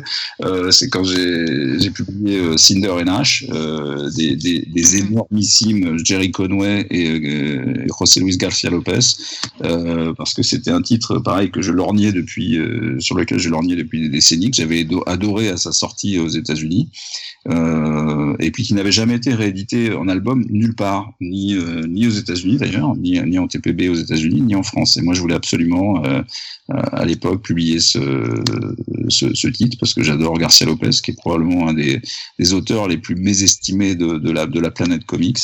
Et, puis, ce, récit-là en particulier me, touchait tout particulièrement. Je voulais absolument le faire en français. Et donc, on a fait les pieds et les mains, on a réussi à le, publier. C'était l'époque où DC avait lancé son label Vertigo Noir, qui était a priori euh, un label qui a fait long feu et qui, parlait de bande dessinée un peu polar, euh, toujours un de mes un de mes chevaux de bataille quoi. Et, et donc on a réussi à faire cet album-là. Puis pour l'ane- pour l'anecdote, euh, on s'est fait taper sur les doigts par par DC parce que à la fin de l'album on avait quelques dessins euh, inédits que José Luis m'avait confié les recherches sur les personnages de, de la série. Ah. Euh, bon, ce qui n'a pas empêché euh, DC Comics de, euh, de, de, de sortir euh, finalement un, un TPB euh, il, y a, il y a quelques années euh, qui était euh, l'exacte reprise de ce qu'on avait fait. Donc j'étais Oui, ce qu'il faut préciser que Cinderella, c'est une série DC Comics. Euh, oui, c'était du DC. pas compris. Absolument. Oui, pardon, j'avais pas précisé ça dans d'entrée de jeu. Hmm. Ok. Alors, pour revenir sur Walking Dead, euh, ce qui va intéresser les trois quarts des personnes qui sont aujourd'hui euh, Voilà. connectées. Alors donc oui, euh, est-ce que vous avez été, euh, est-ce que vous l'avez su en avance? Et Qu'est-ce que ça vous a fait d'avoir eu cette nouvelle après euh, 16 ans? Parce que finalement c'est un peu le, le bébé qui t'a suivi jusque-là. Euh, Euh, oui, effectivement, ouais, depuis moi, je le lisais. Et, d'une part, il y a, y, y deux choses. Il y a deux parties à la, deux, deux, deux- deux parties à la réponse. Euh, il y a d'abord le lecteur, euh, le fan de, de, de bande dessinée et de comics euh, qui, est, qui, qui vit en moi euh, et qui était super déçu parce que euh, il allait, il allait euh, perdre sa, sa dose mensuelle de, de Walking Dead, euh, qui était euh, et qui reste pour moi la, la série. Euh, que, que je lisais jusqu'à maintenant et qui se mettait systématiquement au-dessus de la pile de, de mes news de chaque mois ou de chaque semaine. Euh, donc je me dis, bon sang, je vais plus avoir accès à cette, à cette excellente série euh, magnifiquement écrite et sublimement racontée en images par, par Charlie. Donc ça, c'est, euh, la, ça avait été ma première réaction très très euh, très égoïste. Et puis après, il y a eu la, la réponse de, de, de l'éditeur qui se dit, ah bah tiens, c'est dommage, on a une série qui à ce jour était est restée excellente tout, tout le long, et puis euh, bah, on va plus avoir ça euh, à publier au sein du catalogue. Donc c'est ça représente un, un manque à gagner euh, financier, bien entendu. Enfin, faut pas se cacher derrière son petit doigt, quoi. Euh, mais mais il y a aussi un, un pendant à ça. C'est comme une pièce en fait. Il y y a deux faces à une pièce. Euh, ça signifie quoi? Ça signifie que ça va donner de, ça va créer un appel d'air en fait à, à d'autres projets qui jusqu'à maintenant avaient un peu tendance à être passés sous silence, euh, que ce soit par les médias euh, en général, hein, parce que voilà, euh, Delcourt, ah bah Delcourt c'est Delcourt et les comics chez Delcourt, ça se résume à Walking Dead. J'ai souvent, entendu ça, peut-être même de la part de la concurrence d'ailleurs. Mais, la réalité, elle est, pas du tout celle-ci. Et ça fait des années qu'on on développe d'autres choses dans d'autres registres, qui certes ne rencontrent pas le même succès commercial. Maintenant, il n'y a, aucune série, même chez, notre, chez nos distingués euh, concurrents, qui rencontre le même, le même succès. Et puis, euh, je pense pas qu'on rencontre quelque série que ce soit avant très très longtemps, si jamais ça se reproduit, euh, qui soit euh, qui soit à l'aune de, de ce qu'on a connu avec Walking Dead, parce qu'il y a eu un alignement des étoiles à un moment donné qui fait que, que le succès il est, il est il a été ce qu'il est quoi. Euh, maintenant. C'est pas, c'est loin d'être une catastrophe parce que si seulement, euh, si, si, si Delcourt devait reposer uniquement sur le succès de Walking Dead, ça se saurait. Euh, mais ça va bien, merci. Euh, Il y a des petites choses comme les légendaires, euh, la Rose écarlate, euh, les les ZEP, les Indes fourbes en ce moment. Euh, Oui. Enfin bon, ouais, Oui. je, je vais pas, je vais pas faire du name dropping. Et Oui, enfin, Et- Delcourt ne se résume pas aux comics, effectivement. Aller... Bah, Delcourt- D'une part, depuis le début, voilà, c'est ça, Delcourt, ça ne limite pas aux comics. Moi, je suis juste un, un département au sein des éditions Delcourt. Par ailleurs, au sein de, de- de- de- du département que j'ai le plaisir d'animer depuis euh, de- donc 16 ans, euh, bah, on a des, des, des choses qui, qui sont capables de très très bien fonctionner aussi. Alors pas à hauteur, une fois de plus, hein, mais euh, moi je suis, je suis ravi lorsque euh, de, de voir les résultats qu'a qu'ont connu une série comme euh, qu'a connu une série comme Tony Chu par exemple. Ah oui. Ah, oui. Ah oui, oui, ah oui. Et d'ailleurs, on a lancé euh, Farmhand euh, qui, euh, qui se comporte plutôt très bien au lancement avec Ah, euh, Qu'est-ce qu'elle est bien, cette série. de Rob Ouais. Euh, on a on a eu un succès qui était qui était assez extraordinaire euh, en, en fin d'année dernière avec Fondu au noir euh, qui a été un magnifique album euh, qui, a, qui a été re- reconnu par euh, et la critique et, euh, et le public. Euh, Alors, alors, c'est marrant que tu parles de Folio d'Or parce que sur le, sur le chat, euh, il y a beaucoup de gens qui, qui ont dit que bah, c'était une excellente édition. merci. Celle-là, et Killer Be Kill, de passage. Je les glisse, comme ça. Ah bah moi, Fondu au noir, c'est un, c'est un des polars que quand on me demande du, euh, du polar un peu hardboil ou un peu à l'ancienne, c'est le truc que je présente quoi. Enfin, je veux dire, euh, c'est une série que je vends mensuellement. Ouais. C'est un album que je vends tous les mois. Bah voilà, on sort. Alors c'est des choses qui, euh, qui passent presque sous silence, sous le radar, je dirais, euh, de, de, d'un peu tout le monde, parce qu'il est plus facile de parler euh, euh, de, la dernière itération de, de, Batman, de Spider-Man ou, euh, ou, ou même du dernier Walking Dead, euh, ce qui sera le cas par exemple en janvier prochain. Mais euh, mais faut pas oublier effectivement derrière qu'il y a des choses comme ça qui fonctionnent bien. Mais euh, le succès, le succès rencontré par Umbrella Academy grâce à la série Netflix, il faut le reconnaître, euh, en début d'année, euh, était pas du tout attendu. Euh, et ça, bah, c'est des, des choses qui euh, qui permettent à nos titres de, de figurer largement dans le haut des charts, quoi. Et, et donc, je voudrais rassurer les gens qui s'inquiètent vraiment pour Delcourt Comics, mais ça va bien, merci. Et, du coup, pour euh, du, du coup, les, les- les, euh, la série télé euh, Umbrella Academy a vraiment relancé les, les ventes de, de- du comics? Oui, oui, immanquablement et ind- indéniablement. Euh, on a, euh, on a euh, probablement en, en trois mois vendu plus qu'en dix ans euh, sur cette série. Ah oui, oui, oui. Oui. Je l'avais, Ok, d'accord. Bah, D'ailleurs, vous l'avez réimprimé à cette occasion, euh, faut le dire. On a aussi. imprimé deux fois en fait chacun des tomes là et euh, juste Ah oui, avant carrément. Oui, oui, tout à fait. Bah, moi, concrètement, ça fait trois fois que j'essaie d'ach- d'aller acheter le tome 1 et en fait, il n'y en a plus à chaque fois. Donc, euh, Ah bah, D'accord. je peux en témoigner. ouais, Ça marche très bien. D'accord. Ça marche bien, il n'y a, pas- y a pas de souci. Et, euh, et le tome 3 vient d'ailleurs de, de, de sortir ou bien euh, sort incessamment sous peu. Ouais. La Alors- série va reprendre, donc à mon avis, ça va re-repartir. Oui, oui, et puis il y a- il y, a une saison 2, bien sûr, euh, qui, a été, euh, qui est en cours de tournage euh, pour Netflix. Ouais. Euh, voilà, on est, on, est, on est présent là pour, pour quelques temps. Non, mais je suis, voilà, je suis, juste ravi parce que voilà, là aussi, on a une, série qui était euh, pas du tout évidente, assez atypique, mais euh, bah voilà, ce que, ce que font, euh, ce que font les, ce que fait Gabriel et, euh, Gérard Way sur Gabriel Bas et ce que et Gérard Way au niveau scénario sur cette série, c'est, c'est, c'est quelque chose qui est très différent. Et oui, ça parle un petit peu de super-héros, mais là, à nouveau, bah, ça rejoint le, ce que j'évoquais tout à l'heure, cette, cette volonté quand on touche au, au genre super-héros, mais de l'aborder avec un angle un petit peu particulier. Celui-ci, c'est l'angle du bizarre, mais c'est très bien aussi. Alors, Ouais. juste, curiosité, la fin de Walking Dead, tu l'as su avant ou en même temps que tout le monde? Ah, mais Je suis très curieux de ça. Je suis très curieux. de ça. Euh, je, je l'ai su un, un petit peu avant. Voilà. Je pas. Et, La veille. est-ce que, cette série va avoir un- une gestion via alors bon il y a déjà les intégrales qu'on a en encore aujourd'hui mais est-ce qu'après il va essayer de voir une gestion de catalogue via des omnibus ou des choses comme ça ou là aujourd'hui vous- comme tu as dit vous allez plutôt laisser la place aux autres séries parce qu'effectivement il y en a beaucoup. Non, non, c'est, de toute façon, c'est, c'est une question rhétorique, c'est-à-dire que tu connais déjà la réponse. Euh, ça, ça serait criminel de notre part et euh, ça, serait une faute professionnelle de pas euh, aujourd'hui travailler sur le fond, euh, comme comme le fond n'importe quel comme le fait n'importe quel éditeur sur euh, pour bon nombre de, de séries euh, terminées ou euh, ou du moins qui, qui connaissent dorénavant un, un rythme de parution beaucoup plus épars. Oui, bien sûr qu'on va petit à petit, tranquillement, voir de quelle manière se, se comporte la série, la série mère. Et puis on a la série qu'on appelle Prestige aujourd'hui, qui, est, qui regroupe chacun oui. deux volumes. Euh, il y aura probablement effectivement d'autres choses. Maintenant, on n'est pas du tout pressé. Euh, on va déjà euh, finir de la publier cette série.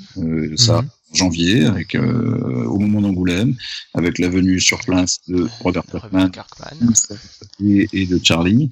Euh, ça va être un, un grand moment, donc on va déjà savourer euh, ce, ce moment, puisque c'est un peu la première fois que Robert vient, vient en France pour, pour sur un festival de bande dessinée.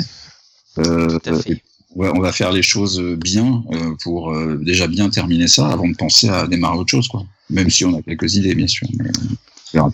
Je doute pas, je doute pas, mais je vais juste te le faire dire. alors, bon, alors on a beaucoup parlé de Skybound. Euh, excuse-moi. sur l'ensemble des, euh, des, des séries qui sont au catalogue aujourd'hui, euh, et ce depuis des années, puisqu'on le dit pas forcément assez, mais euh, je sais pas, on a par exemple euh, 32 euh, volumes dorénavant de, de Walking Dead, on a euh, 17 volumes de, de Spawn. Euh, Mhm. ces, ces volumes restent disponibles constamment au catalogue. Alors oui, on pourra me rétorquer que des fois, pendant un mois ou deux, euh, ils sont épuisés. Ah oui, il faut nous laisser le temps de les réimprimer, mais on Ah, moi j'ai un problème sur les euh, sur les sur les criminels. Sur une des séries de Brubaker, je sais plus laquelle là. Criminal, c'est la criminal, fatal. je suppose. Ouais, les criminels où j'ai eu du, j'arrive pas à les. C'est pas sur Fatal? Ah, peut-être sur, enfin une des séries, criminel ou fatal que j'aimerais euh, avoir en stock. Et en fait, bah, c'est toujours pas édité. Non, non, il- Alors sur. Fatal, sur Fatal, c'est normal et je, je, je le, je le revendique puisqu'on est en train de préparer euh, des intégrales. Voilà, deuxième scoop. Voilà, on prépare des Ah. intégrales. Ça, Cette émission bien, était ça. pique, messieurs, dames. Ouais, et, et les drames aussi, ouais. Euh, et en l'occurrence, euh, Fatal, ouais, sera réédité sous forme de deux intégrales. Ouais. c'est chouette. D'accord. Mhm. Donc c'est normal que j'y arrive pas, mais ça va arriver. Oui, c'est normal. Voilà. Je dis toujours un peu. Faut, enfin, on est, on est, on vit dans une société euh, sous, l'influence des, des médias, euh, des médias numériques, euh, de, de l'immédiateté, euh, du, euh, de l'impatience. Euh, Il y a des, il y a des temps techniques parfois, et puis, euh, et puis, il faut, il faut nous laisser le temps de, de, de bien faire les choses. Moi, je pense pas qu'on puisse. euh, le vite fait, bien fait, ça n'existe pas. Voilà, c'est tout. Donc, euh, bah oui, on a cette série qui a, qui a pas rencontré. C'est pas la série de Brubaker et, et Phillips qui a rencontré le plus gros succès pour commencer. Euh, moi, j'ai pas peur de le dire. Et, euh, et derrière, bah, ça, ça va nous permettre de retravailler une, une édition euh, qui soit un peu plus dans l'esprit de ce qu'on a fait sur Fondu au Noir, qui, contrairement à ça, hein, contrairement aux autres séries, elle a rencontré un très très gros succès. Donc euh, voilà, je suis, je suis ravi d'annoncer que Fatal va revenir, mais euh, sous forme de deux, deux belles intégrales. Cool. Mais non, en fait, c'est des séries que j'aime bien et j'ai un rayon Brubaker. Et du coup, ça m'embête de pas avoir deux de ces séries euh, sur, le, sur le sujet. Quoi. Donc, du coup, je, je posais la question Non, simplement. bah, tu, tu fais bien, oui. tout, tu es là pour ça. Alors, alors j'aurais juste euh, déjà Non, autre petite capsule parce que Skybound, euh, beaucoup parlent de Walking Dead Invincible. Il faut pas oublier qu'il y a aussi Outcast qui, qui fonctionne Oui. bien, de, de, de ce que je sais, euh, et, et que et qui est très belle en plus. hein, parce que Paul, Az- Paul Azaceta, c'est quand même un artiste remarquable. Euh, alors, justement, tu, tu, on a parlé de Skybound, donc il y a, il y a des, quand même des, des grosses séries. Tu et tu as aussi des grosses euh, des gros univers, pardon, comme avec Hellboy et Spawn. Alors, justement, comment tu gères ce catalogue Alors, je vais même agrandir la question parce que ça- comme ça, ça va me permettre de passer aussi à la suite. Parce que tu as aussi le, le catalogue Star Wars. Alors aujourd'hui, le Star Wars Gold. Oui. Euh, donc aujourd'hui, comment tu gères en fait toutes ces franchises? Est-ce que aujourd'hui vous avez un catalogue où vous laissez la place à chacun? Est-ce que vous avez des temps, comme tu dis, euh, pour laisser la place à chacun?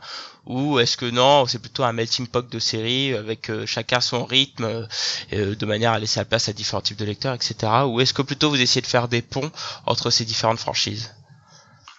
Euh, je, enfin, je suis pas bien sûr de ce que tu entends par pont entre les différentes franchises, mais euh, d'une part, il y a qu'une seule franchise véritablement chez nous, euh, et elle s'appelle euh, s'appelle Star Wars. Quand, pour moi, une franchise, c'est quelque chose qui appartient à une corporation. C'est le cas aujourd'hui de Star Wars avec Disney, euh, tandis que tous les autres titres que tu évoques sont des D'univers alors plutôt. euh, des d'univers, ouais, parce que les autres titres appartiennent à appartiennent à leurs auteurs, en fait. Et ça, Tout. Toujours beaucoup.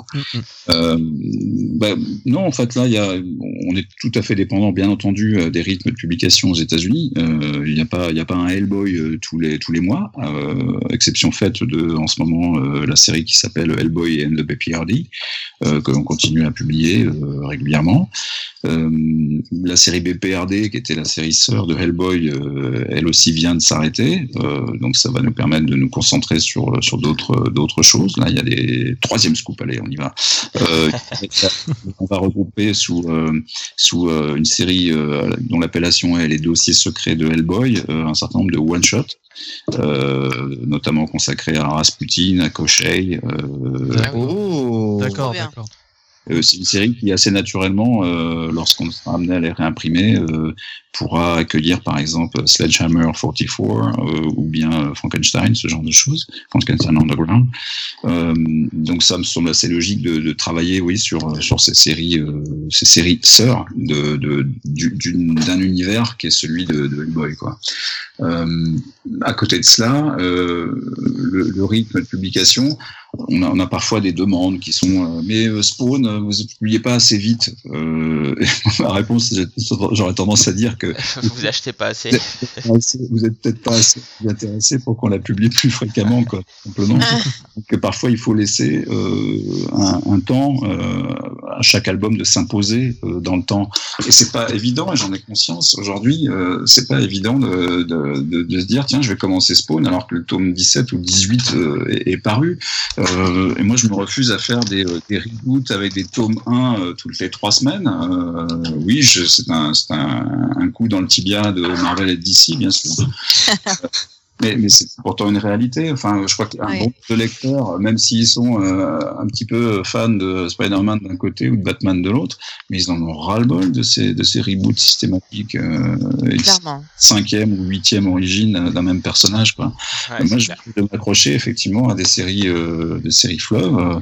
Euh, c'est parfois plus compliqué commercialement, mais je trouve que c'est un peu plus honnête, c'est tout. Euh, voilà. Euh, Est-ce que c'est si plus compliqué que ça? Parce que, en fin de compte, le lecteur, il sait qu'il faut commencer par le numéro 1 et pas parmi les 30 numéros 1 qui existent, quoi.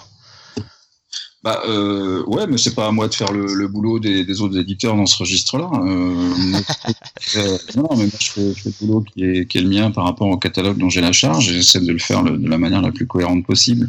Euh, oui, il y a un point d'entrée. Euh, on essaie de trouver parfois euh, euh, d'avoir souvent en fait un socle d'une série mère, euh, puis des, one shots qui vont graviter autour, qui sont des qui viennent en complément en fait d'un univers préexistant. C'est le cas pour Spawn, c'est un peu ce qu'on fait aussi sur sur Hellboy. Et puis ben, il y a d'autres univers qui ne s'y prêtent pas. Je veux l'univers de Terry Moore par exemple. Ben, il, y a, une série fleuve qui est Strangers in Paradise. Euh, il a créé d'autres one shots a priori qui étaient sans, sans lien même si euh, le lecteur attentif pourra toujours déceler euh, au sein euh, d'une case, le, le- au détour d'une case de euh, Rachel Rising, bah tiens, on aperçoit euh, euh, Kachu et euh, euh, qui, qui, qui se baladent là et Francine. Euh, tiens, dans Motor Girl, on a un personnage qui était déjà apparu aussi dans Strangers in Paradise. Donc quelque part, il a bâti euh, de manière presque euh, euh, subliminale euh, son, son terriverse et, euh, et on va avoir l'éclatante révélation de tout cela dans, dans cinq ans l'année prochaine avec Five Years. On voit effectivement l'ensemble de ces personnages, ceux issus des séries Strangers in Paradise, Echo, Rachel Rising et Motor Girl, se retrouver pour un récit commun. Oui, tout à fait. Tout à fait. Euh, Ouais. Écoute, euh, on voudrait un peu parler de, de Star Wars. On en parle sur le conducteur pour faire. un- Ouais. Et euh, Mhm. bah écoute, SN, vas-y. Euh, oui, puisque bah, la, la licence Star Wars, elle est un peu dans un cas un peu particulier en ce moment, puisqu'elle est partagée, on va dire, entre deux éditeurs actuellement. Euh, donc il y a Delcourt, donc qui s'occupe euh, donc de tout ce qu'avait fait Dark Horse, euh, donc exemple, euh, ouais. sous le sous le label euh, Légende actuellement. Et aussi donc tout ce qui va être les publications jeunesse dans l'univers actuel de Star Wars, Ouais, ce qui est le canon actuel, et donc Panini qui s'occupe donc des autres comics qui sont publiés par Marvel actuellement. Mhm. Euh, comment ça se passe un petit peu avec Panini? Est-ce qu'il y a un deal en particulier? Par Non, exemple, le, euh, deal, il est absolument pas avec euh, Oui, Panini. oui, est- j'imagine bien qu'il est avec. euh, Euh, Oui. il est avec euh, avec la division publishing de Disney en France. mm, mm. Euh, Et il sachant y a. L'ensemble des validations, elles, sont faites aux États-Unis euh, Mhm. par les équipes euh, de, de Lucasfilm euh, slash Disney. Euh, c'est euh, c'est quelque chose qui nous a été entre guillemets imposé. Il est évident que moi j'aurais préféré continuer à m'occuper de l'intégralité de, de l'univers Star Wars. Et- mais je dois avouer que cette situation que tu décris, elle est unique au monde. Je crois qu'on est le seul pays dans lequel il y a deux acteurs Mhm. pour, pour s'occuper de la licence Star Wars. Faut croire qu'on avait peut-être fait un, un boulot qui était suffisamment qualitatif aux yeux de, de Disney et de Lucasfilm pour qu'il nous ait permis de, continuer euh, depuis maintenant euh, 5 ou 6 ans euh, à publier euh, du Star Wars, là où dans tous les autres pays, il y a un seul et unique éditeur. Le, catalogue Star Wars, c'était plus de 150 albums, donc c'est quelque chose qui est complètement unique, même au sein de la bande dessinée française. Il n'y a aucune série aujourd'hui qui connaît 150 titres. Euh, on est quelque part, on est les, seuls au sein de cette collection Star Wars, parce qu'il y a, plusieurs séries au sein de cette collection, à avoir 150 titres labellisés Star Wars. Euh, on a fait tout un travail de, de, de, de réédition sous forme d'archives, sous forme de, de- depuis maintenant quelques années, mais on est totalement soumis euh, dans, dans ce registre-là aux desiderata de, de Disney. Euh, je dois avouer qu'on est bien supporté par, euh, par la division euh, publishing de Disney France, qui, qui a bien compris les spécificités du marché français et, et souhaiterait euh, nous, aider à continuer à, à travailler dans ce registre-là. Mais vu des États-Unis, euh, faut, faut, enfin, faut quand même savoir une chose, hein, c'est que de manière générale, la bande dessinée, c'est le parent pauvre de n'importe quelle licence, d'accord? Oui. C'est sûr, Euh, c'est sûr. c'est c'est vrai pour DC aux yeux de Warner, c'est vrai pour euh, Oula, allô? On l'a plus. Je crois qu'on l'a Ah, perdu. on a perdu Thierry. On a perdu. Thierry. Ça, c'est la concurrence. euh, Ah Thierry, Thierry, tu nous entends On t'a un micro perdu euh, pendant Ouais. 10 secondes quoi. Ah non, je suis là, je suis bon. Ok, va, bah vous c'est bon, bah tu peux reprendre. Euh, On t'a perdu sur Ok. 10 secondes, donc je sais pas ce que tu as dit sur les 10 secondes, mais Euh, bah, je disais, je disais tout le tout le bien que je pensais de Disney. c'est ironique. Ah, c'est pour ça. c'est pour ça. Big Brother watching. Voilà, en fait, dès qu'on prononce le mot Disney, euh, il y a quelque chose. Il y a une souris qui appuie sur un bouton euh, dès qu'on prononce son nom. euh, Alors, je disais qu'on était bien soutenu par, par la division euh, publishing de Disney France, qui comprend bien les, les, les particularités de, de, de, de ce marché de la bande dessinée en France. Et, et en revanche, aux États-Unis, euh, c'est c'est vraiment une goutte d'eau dans, dans l'océan. Mhm. On est vraiment dans, le- cadre d'une gestion de licence, euh, d'accord? Donc, euh, ce qui les intéresse, c'est aujourd'hui euh, de vendre du t-shirt, de la chaussette, du slip, que sais-je, avec à l'effigie de Batman ou de, Mickey, quoi. Moi, j'attends sincèrement le, le, le crossover Mickey Dark Vador parce qu'il va, il va arriver. Mickey Ah, Marvel ou Ils ont Dark déjà Vador. fait des couvertures, hein, donc ça veut dire que ça va arriver euh, un jour ou l'autre. Oui. Et Qu'est-ce qui les empêche de le faire aujourd'hui quoi? Euh, Absolument rien, puisque euh, Mhm. pas les auteurs ni les créateurs qui sont à la, à la tête de ça. Ce sont, euh, c'est une corporation. Donc euh, voilà, ils sont, ils sont maîtres du jeu. Euh, on n'accepte pas la, la règle du jeu. euh, on, on joue avec ou pas. Bref, aujourd'hui, euh, Panini euh, bah, euh, tente de, de, de continuer à publier euh, ce que fait Marvel, et je leur souhaite bonne chance parce que c'est vrai que le, le matériel euh, avait peut-être bien commencé, mais enfin il y a des choses aujourd'hui qui sont un peu dures à lire. Euh, et puis moi, je suis limité aujourd'hui à euh, travailler sur euh, sur effectivement cet univers Legends. Mhm. Euh, et encore, euh, c'est très limité puisque euh, là sur 2020, je suis pas du tout certain de pouvoir sortir des titres Legends. Donc on se concentre sur euh, aujourd'hui quelques titres jeunesse pour la. D'accord. J'ai une, question euh, là-dessus justement. Euh, Dark Horse peut plus publier justement les titres publiés. Ouais. Euh, toi, avec Delcourt, vous le faites. Oui. Est-ce que c'est un truc, enfin, globalement, c'est un truc sur le court terme? Court moyen terme. Bah, c'est ce qu'il a plus ou moins insinué il y a, il y a deux secondes. ce c'est ce qu'on a, fait, a depuis, depuis 4 ans. C'est-à-dire qu'on a réussi quand même à, à animer un, un- un catalogue euh, Star Wars euh, en, en rééditant euh, un certain nombre de choses que soit j'avais initialement édité dans des magazines Star Wars qu'on nous a Mhm. demandé d'arrêter. Oui. Euh, c'est pas que ça marchait pas, hein, ça Ah marchait bien. d'accord, c'est on vous a demandé d'arrêter en fait. Euh, oui, pourquoi? Parce que parce que Panini arrivait avec. euh, avec D'accord. Avec son Donc. Avec son magazine Star Wars. Ah, D'accord, donc le. Ok. Hmm. Ouais. Et, euh, et puis aujourd'hui, bah, je, suis, je suis ravi de faire de tester des choses différentes. Enfin, les, les, anima- les, les adaptations, par exemple, de films en version jeunesse euh, fonctionnent très bien. Euh, on les imprime souvent. Et puis là, on vient, on a lancé une nouvelle série d'albums qui s'appelle Star Wars Nouvelles Aventures. Oui. Euh, euh, parce qu'on me Mhm. laisse enfin faire les choses comme je le souhaitais depuis le début, et, euh, et j'ai voulu regrouper euh, à chacun, dans chacun de ces albums format jeunesse euh, des récits dessinés par, par la même personne. Dans le premier album est dessiné entièrement par Morisset, Bah, Morisset, ouais. Donc, et sur Sur Harley Quinn notamment, et puis euh, Dastardy et Muttley, euh, et puis des tas d'autres choses. Et puis le deuxième euh, d'ailleurs, je l'ai récupéré aujourd'hui, donc euh, il sera publié le 6 novembre. C'est consacré uniquement à des récits euh, réalisés par Pierrick et Elsa, Pierrick Collinet et Elsa Chartier. Ah. Voilà, et qui est très très très très chouette. Voilà, je l'ai sous les yeux. là. On n'est pas en vidéo, dommage, je pourrais pas le montrer. Voilà, ça- L'épicness du podcast vient de s'interrompre. Euh, Écoute, je te remercie. Vanessa, tu, tu, tu suis?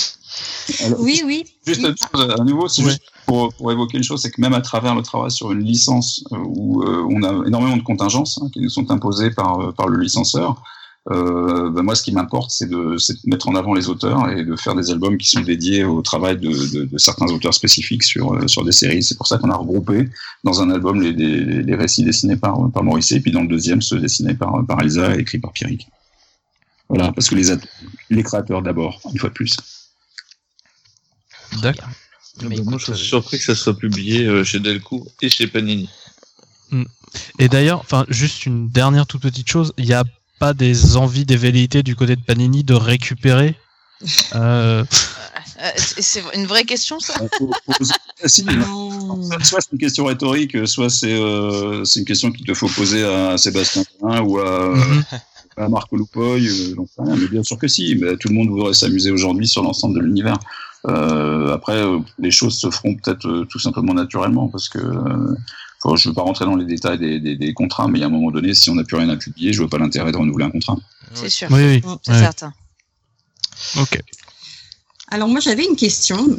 Euh, bon maintenant c'est connu, hein, je suis un peu la, la candide de la bande, hein, je suis celle qui découvre.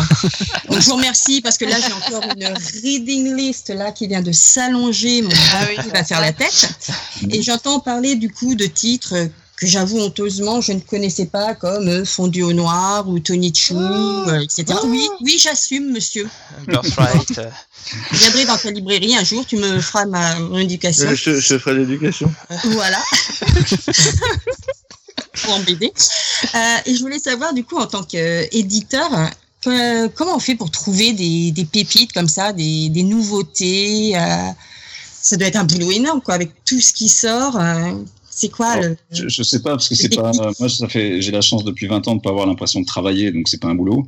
Euh, la première chose c'est c'est une chose une, chose- une chance énorme euh, et à côté de ça c'est l'essence même du, du boulot d'éditeur. C'est-à-dire que moi j'ai toujours considéré euh, que euh, enfin, le boulot d'éditeur tel que moi je le pratique et ça peut être euh, différent chez un autre euh, dans une autre maison d'édition. Euh, ça consiste avant tout à faire ce que j'appelle euh, en toute humilité de la de, de la veille technologique. C'est-à-dire que mon, mon boulot consiste à savoir ce qui, ce qui paraît ou ce qui va apparaître, d'accord? Ouais. Et euh, comment je le fais? Euh, Pas du tout en utilisant des, des scouts comme ça peut être le cas dans le milieu littéraire où on a Des- des, scouts en fait, des scouts. Euh, des, c'est des gens qui sont là pour euh, aiguiller euh, les, les Ah, agents littéraires ou les éditeurs vers tel ou tel titre, quoi. Euh, ça, vu que ça fait 20 ans, ben, les- les- le, le réseau, il existe, il préexiste, que ce soit les auteurs eux-mêmes, que ce soit les agents, que ce soit les responsables de vente de droits étrangers chez les éditeurs américains. Et bref, et puis bien sûr Internet et la lecture du previews tous tous les, tous les mois. Voilà, c'est autant d'outils qui permettent de, de se renseigner sur ce qui va arriver chez tel ou tel éditeur. Et puis peut-être que l'expérience aide à séparer très rapidement, plus facilement le, le bon grain de livret et, euh, et d'aller euh, assez, vite euh, chercher euh, bah, le, le, titre qui nous semble digne d'intérêt et puis pas perdre de temps sur quelque chose qui de toute façon euh, n'a aucune chance de, de, plaire au public français ou qui correspond pas non plus à l'esprit du catalogue qu'on a, qu'on a mis en qu'on a mis en place. Moi, il y a des tas de titres qu'aujourd'hui, euh, même en indé, je, je, lis à titre personnel et qui me plaisent bien, qui sont des bons titres, pas forcément des titres exceptionnels, mais des bons titres. J'ai absolument aucune idée, euh, aucune envie de les, de les, publier au sein du catalogue Delcourt. Quoi. Euh, je serais chez un autre éditeur, dans une autre maison d'édition, avec une autre philosophie, une autre approche, peut-être qui m'intéresserait, mais c'est pas le cas forcément du, du catalogue que j'anime aujourd'hui chez, chez Delcourt. Donc, c'est un peu une, une, veille de tous les instants. Alors, on a euh, quelques sites de référence euh, sur lesquels on va chercher de l'information. Il n'y a pas grand-chose hein, en journalisme euh, dédié à la bande dessinée. Hein, c'est aussi vrai aux États-Unis qu'en France. On a surtout des gens qui se contentent de, de, de copier-coller euh, du, euh, du de presse, hein, euh, net. Euh, mais il n'y a pas beaucoup de travail d'analyse. Et puis, de toute façon, les, les, infos vont tellement vite que ce travail d'analyse, au moment où il est publié, il sera déjà obsolète. Donc, euh, voilà. Euh, donc, oui, c'est juste ça. Voilà, on, essaie de faire coller euh, une partie, un petit peu de ses goûts personnels avec, euh, avec les attentes du, du public. Euh, puis on essaie de garder une cohérence euh, au sein du, euh, des grandes lignes qu'on a définies pour le catalogue qu'on anime. Voilà, voilà un peu comment, comment on procède. Alors c'est facile à dire, puis au quotidien, ben, c'est euh, euh, des fois un coup de cœur. Euh, parfois, tiens, on va publier une série euh, qu'on qu aime mais sans plus, mais parce qu'on sent qu'elle a, bien sa place au sein du catalogue. Quoi. ça, ça, ça existe aussi, oui, bien sûr. Okay. Ça répond à la question? Oui, oui, tout à fait, merci. tu, vas faire, euh... tu, vas lui faire payer plein de bouquins à nouveau, c'est très bien. oui, oui, oui, oui. Je vais appeler mon banquier là. Ah, tu bah justement, tu, tu, me fais ma, ma, parenthèse rêvée puisque voilà. tu parlais un petit peu, un petit peu d'économie, tiens. Exactement. euh, bon, euh, je pense que tu as, as, un petit peu commencé à répondre à, à, à demi-mot à la question euh, tout à l'heure euh, en parlant de, de, concurrence un petit peu. J'ai quand même l'impression qu'il y a une petite guerre hein, sur les licences et notamment Star Wars. Et euh, j'avais envie de, de, te demander comment euh, comment est-ce que est-ce que Delcourt et, et, et, toi donc euh, faites pour euh, gérer euh, les assauts des autres éditeurs et quelles, quelles, sont les armes un petit peu que, que tu peux avoir bah, notamment je, tu as mentionné le, le, rapport avec Disney France est-ce qu'il y a d'autres choses voilà qui, qui sont un petit peu les atouts dans ta manche? Pour un peu étayer, c'est face à, aux nouvelles séries indé que bon, enfin bon, moi je connais un peu le milieu, donc je sais qu'il y a des assos, notamment d'Urban et de Glénat, qui vont payer très cher des, des séries en indé. Hein. Comment vous dès le cours en fait vous faites face à ça? On sait qu'il y a une montée des prix euh, assez incroyable sur le sur les licences indé quoi. Enfin, sur les séries indé, pardon. Bah, écoute, c'est pas compliqué.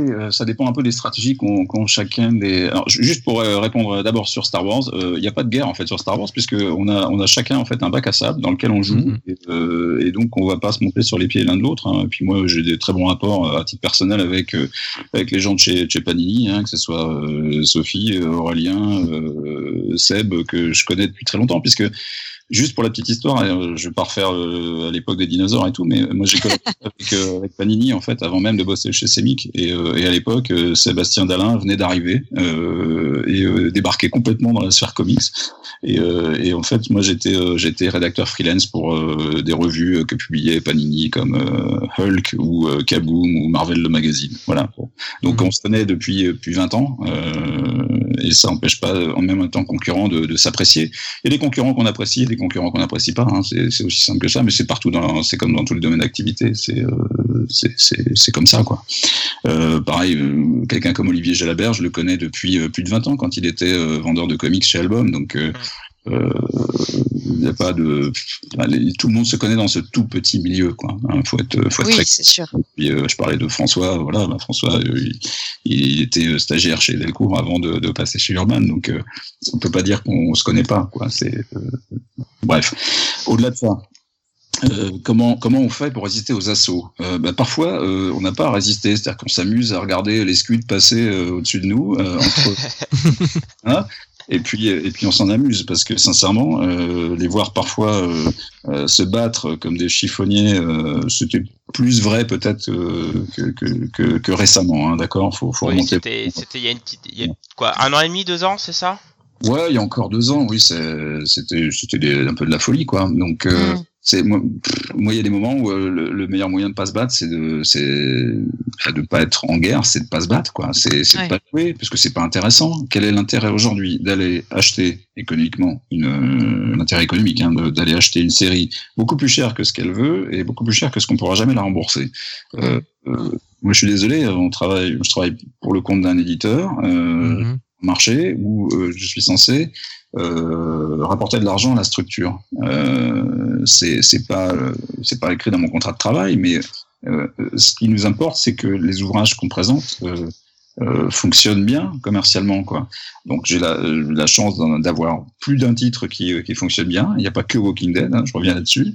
Euh, et, et puis derrière, on a des, des titres qui fonctionnent pas, mais c'est vrai chez tous les éditeurs. Euh, pour, pour un Batman qui va bien se vendre chez, chez Urban, euh, combien d'autres titres qui, euh, qui sont des catastrophes euh, quasi industrielles, quoi. Surtout le prix qui a été mis dedans pour les acheter.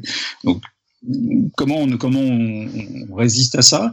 Bah, Quand on croit vraiment à un titre, euh, on se bat pour, mais il n'y a pas que l'argent euh, dans la manière de se battre. Il y a aussi euh, l'expérience, il y a aussi euh, la manière euh, d'aborder les choses avec les auteurs et, euh, et, de leur proposer une façon de travailler.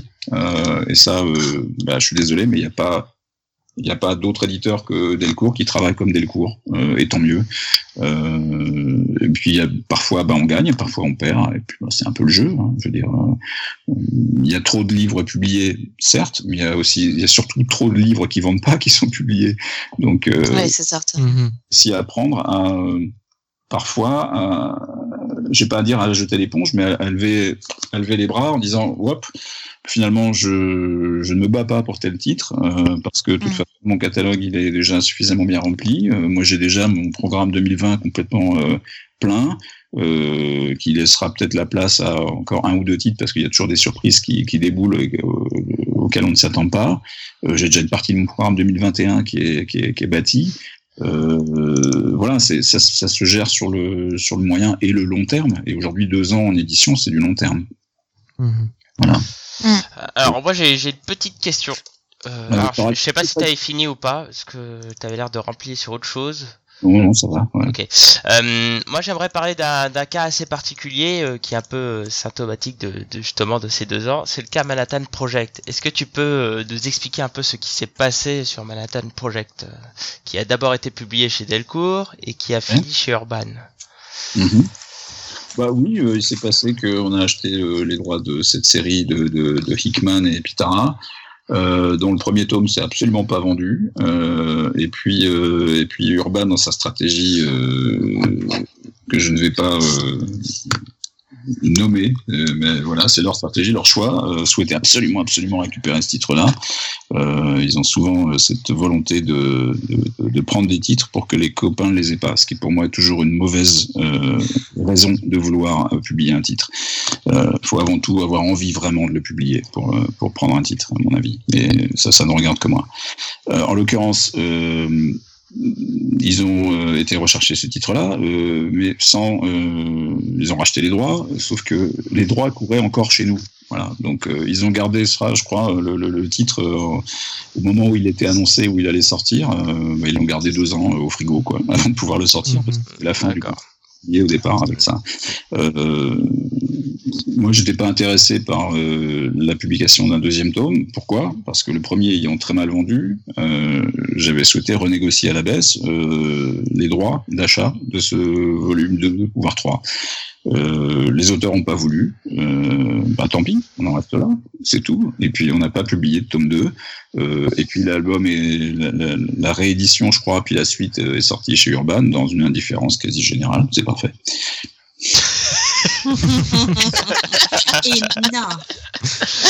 Alors bon, alors C'est bien. Sache que nous sommes en direct, hein, on est écouté en ce moment par les personnes, donc on a plusieurs questions. On en parlera, on en parlera plus à la suite, mais là on a une question assez intéressante qui nous pose euh, qu'en est-il des, des publications patrimoniales et notamment dans le genre de réédition comme euh, comme les Esner par exemple? Est-ce que c'est difficile de les lancer sur le marché français? Bah, il ne s'agit pas de les lancer aujourd'hui, il s'agit de les faire vivre parce que euh, bah, Will ayant disparu en Monsieur Will Eisner ayant disparu en 2005, euh, il n'y a rien de nouveau, hein, merci. Euh, on fait pas. Ah bah, j'ai bien un titre. C'est pas- c'est pas comme Johnny Hallyday, on fait pas d'album posthume. Euh, non, non, en l'occurrence, en l'occurrence, euh, je suis hyper, hyper fier, ravi, heureux euh, d'avoir la possibilité de publier euh, aujourd'hui la quasi-totalité des, des, des romans graphiques qu'a fait Will Eisner, euh, en plus bien sûr de ses travaux, notamment sur le spirit. Parce que euh, bah, parce que c'était un grand monsieur, euh, c'était un, un auteur majeur et, euh, et ben faire vivre aujourd'hui ce, ce, ce fonds de catalogue qui a pas forcément euh, qui intéresse pas le lecteur lambda de Batman qui est fan de Jim Lee hein, ça je peux le concevoir mais euh, qui pourtant a, une, vraie vraie valeur.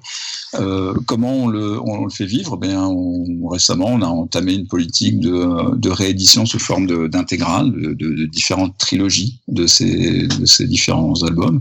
C'est le le moyen que l'on a aujourd'hui de faire vivre un fonds de, fonds de de- d'ouvrages euh, notamment ceux consacrés à, à Will. Voilà. C'est aussi simple que ça. Et, et du coup, The Spirit?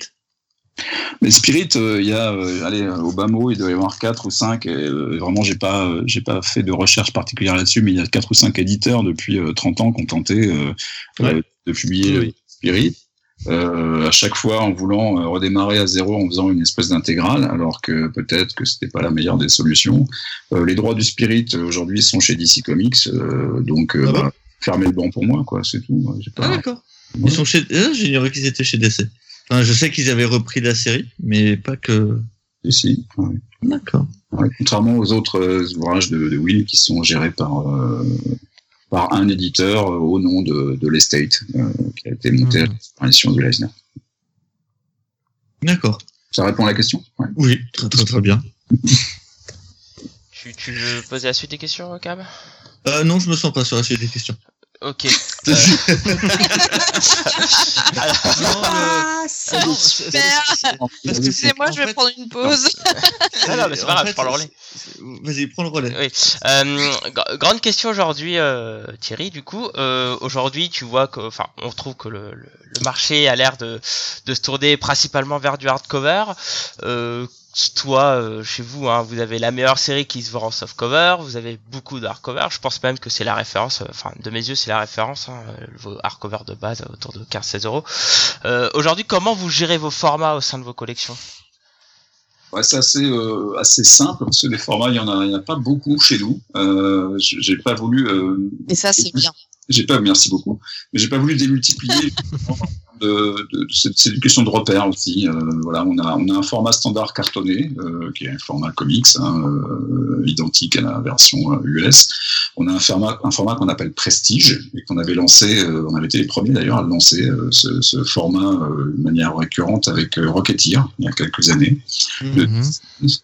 Euh, on a effectivement, tu le, mentionnais, euh, des, euh, mais qui restent au format comics. C'était le cas pour, euh, Walking Dead et un certain nombre d'ouvrages un peu en noir et blanc, polar.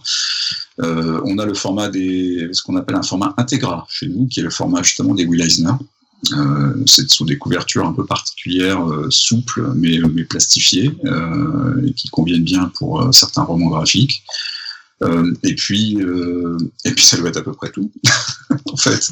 Euh, après les différentes différentes intégrales que l'on peut avoir, elles sont soit au, format au format prestige, soit au format standard.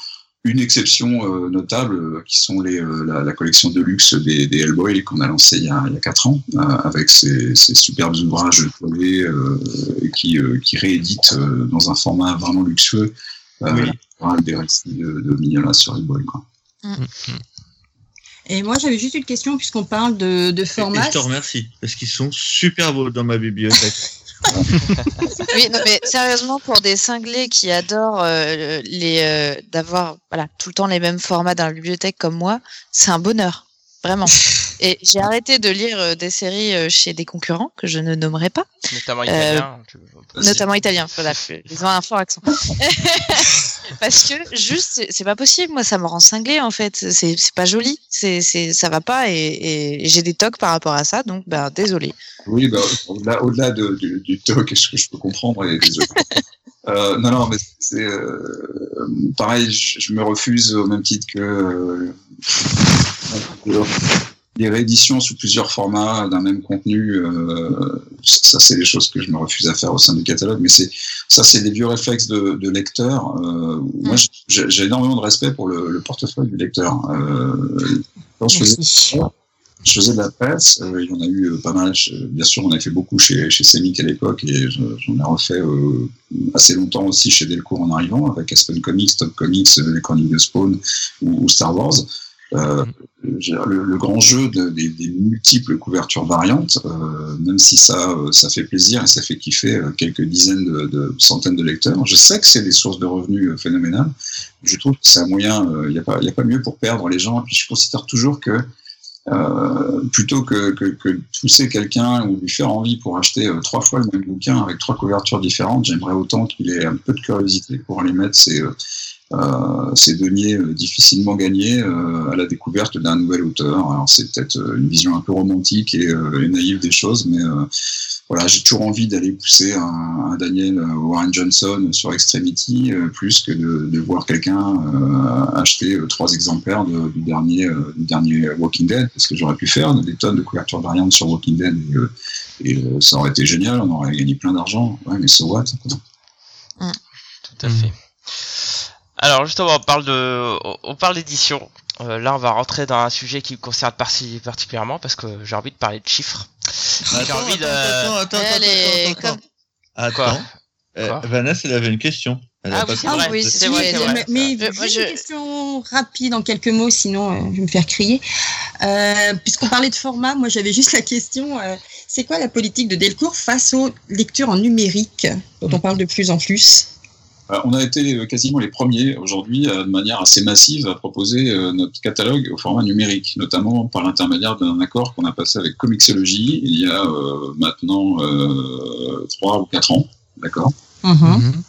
Ce qui fait que l'ensemble de notre catalogue euh, en PDF s'est retrouvé très très facilement et très rapidement euh, disponible sur, sur Comixo. Euh, la, la- la volonté euh, sur, euh, sur des ouvrages comme ça, euh, elle dépend uniquement, euh, et elle est en total respect avec ce que souhaitent les auteurs. Euh, Il y a des auteurs qui, euh, qui ont résisté très longtemps à l'appel du numérique. Euh, McFarlane, par exemple, sur Todd McFarlane, sur Spawn, euh, pendant très longtemps, n'a pas voulu que euh, Spawn soit disponible au format numérique. Ah, Il y a des auteurs qui refusent, je savais pas. C'est drôle ça. Ouais, je m'imaginais pas non plus. Euh, mais c'est tout, euh, c'est leur choix. Enfin, moi, je, il y a, y a Ah bon, bah. à avoir là-dessus. Et euh, c'est vrai, c'est vrai, encore plus vrai en franco-belge aujourd'hui. Beaucoup d'auteurs euh, euh, ne, ne souhaitent pas du tout voir leur, leur, leurs œuvres, leurs ouvrages disponibles au format numérique pour des questions de, de contrat, de, de- de choses qu'ils considèrent qui sont pas, pas forcément très, très claires pour eux ou parce qu'ils sont pas à l'aise du tout avec ce, ce format. Voilà, respect, quoi, d'accord Hmm. respectent leurs décisions là-dessus. Et, et une fois de plus, moi, les créateurs passent avant tout, donc c'est leur, c'est leur choix. On leur propose effectivement que leurs ouvrages soient rendus disponibles au format numérique. Et la plupart, je dois l'avouer, moi, sur le catalogue contrebande, euh, ont accepté. Et, et j'en suis euh, super content, ravi, euh, ce qui nous a permis d'avoir une offre assez, assez massive. et étonnamment, c'est Walking Dead qui est arrivé largement en tête. Euh, Ah, Je Quelle comprends surprise. pas pourquoi. non. C'est quoi Walking Dead C'est quoi comme série Ok, merci. Et voilà, c'est aussi, simple que ça en fait. hein. Mais, mais c'est vrai qu'on a, on a initié le mouvement. Euh, c'est vrai que DC a mis très longtemps aussi à y venir, par exemple. Euh, Urban pendant longtemps n'avait pas d'offre euh, du tout euh, numérique et puis euh, Mm. voilà, ça s'est dit il y a quelques temps. Quoi. Mhm. Ça c'est euh, chaque société quand ils sont à la tête de licence ou chaque auteur voit midi à sa porte et euh, bon, j'ai eu la chance d'avoir euh, des, des auteurs qui euh, qui euh, ne voulaient pas refuser ce, ce marché, même si en France, Euh, C'est minoritaire. marché Ouais. pas minoritaire, c'est moins d'un pour cent du marché de la bande dessinée quand même. Hein, faut le, Ouais. savoir. Vraiment aux 12 à 15 que ça représente sur le marché américain. Mhm. C'est Vraiment sur deux univers très très différents et deux habitudes de consommation très très différentes. Très bien. Je te Bon, vas-y avec tes chiffres. Ah là là, je, je tiens plus en plus, je suis en train de bouillonner. Non, mais là, je sens. J'ai bien, là, besoin, ouais. j'ai besoin de ce d'un chiffre et plein de chiffres pour que ce podcast soit réussi. Euh, J'appelle au- aux chiffres. Non, alors pour être plus sérieux, on n'a plus du tout de bilan de la CBD, donc euh, c'est assez flou maintenant. Aujourd'hui, euh, chez Delcourt, c'est quoi les, les, les bons tirages euh, C'est quoi les succès en termes de, de, de tirage?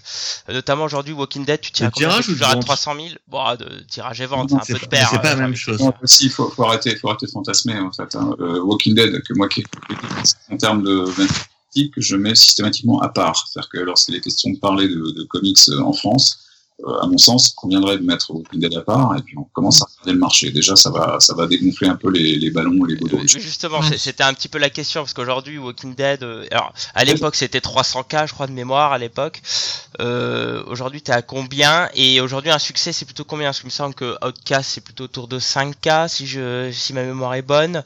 Euh, Donc aujourd'hui, vous, avez- c'est quoi la, la, référence c'est- très vrai, tu parlais de, de Walking Dead, il faut, faut relativiser ça d'un- numéro à l'autre, hein, d'accord?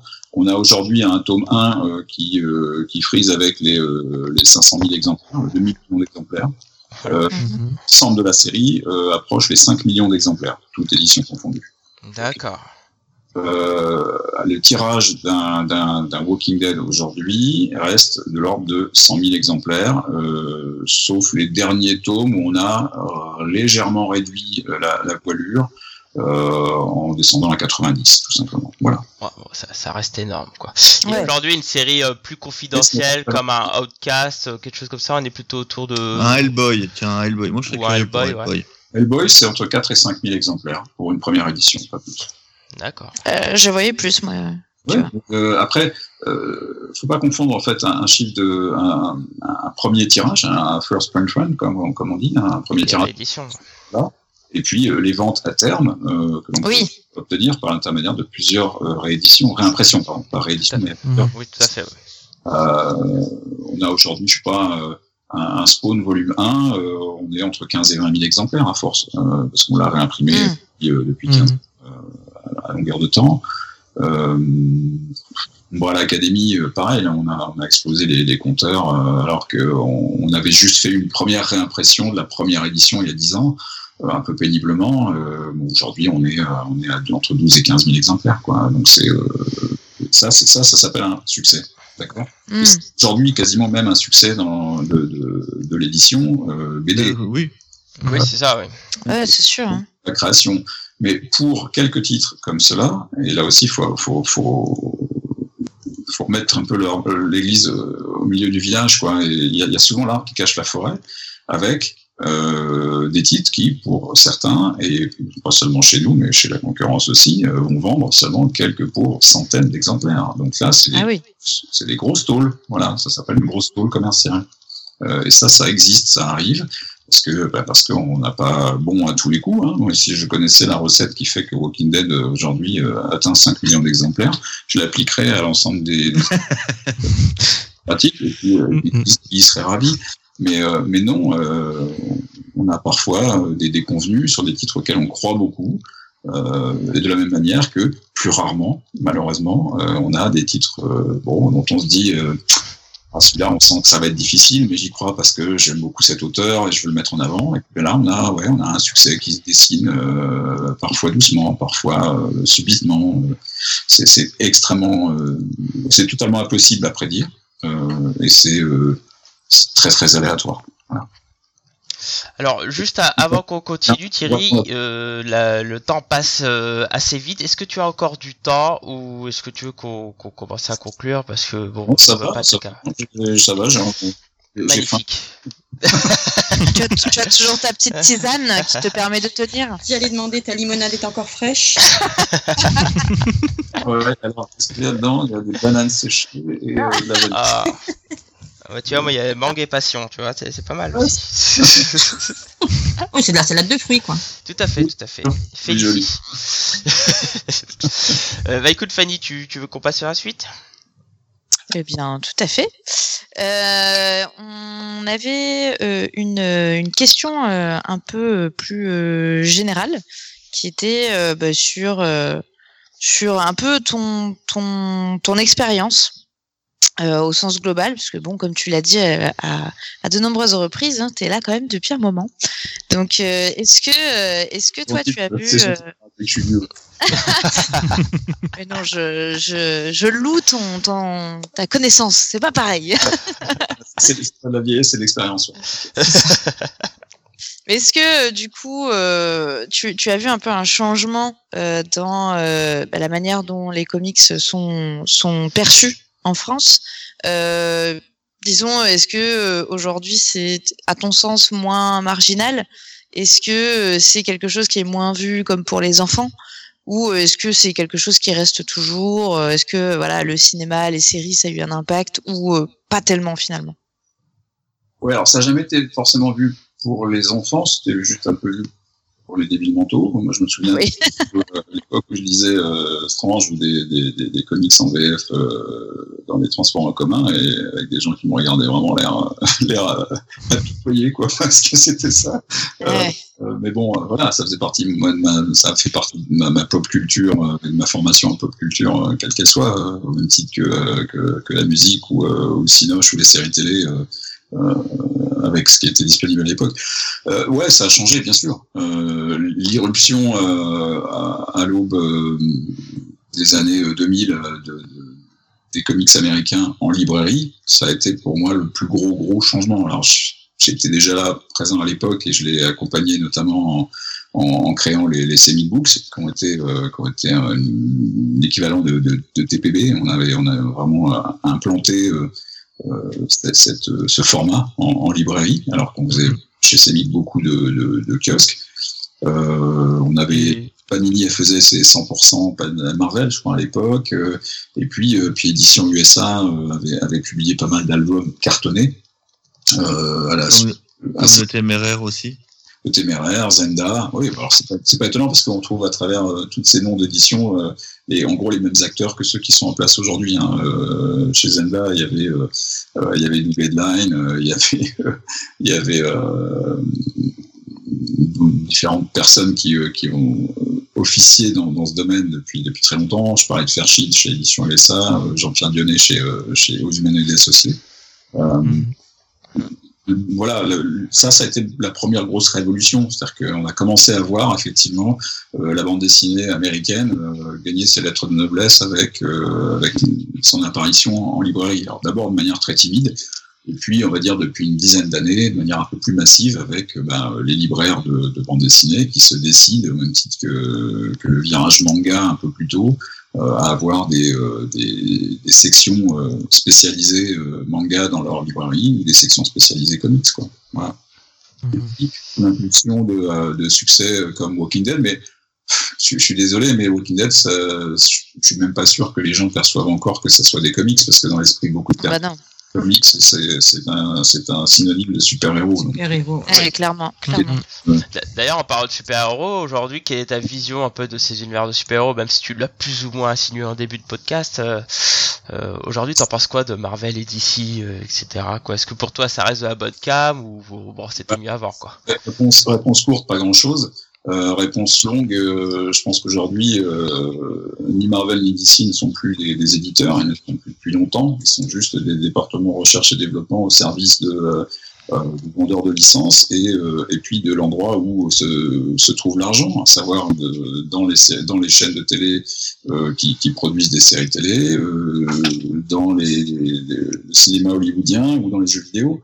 Euh, que dire d'autre quoi. Au milieu de tout ça, de temps en temps émerge effectivement euh, un auteur ou une storyline qui va euh, être digne d'intérêt en termes de lecture, mais vu que les passerelles n'existent pas aujourd'hui réellement entre entre cinéma pour essayer de, de, de faire lire à, tous ces gens. Qui vont voir des films mettant en scène des personnages de comics il n'y a pas, y a pas de passerelle. Enfin, moi, je, je défie les gens qui, qui lisent, genre, enfin, qui vont voir Avengers ou Spider-Man euh, ils pénètrent dans un, chez un libraire, euh, c'est quand même pas très très évident d'aller d'aller retrouver euh, le, personnage qu'ils ont apprécié à l'écran euh, dans, dans les pages quoi.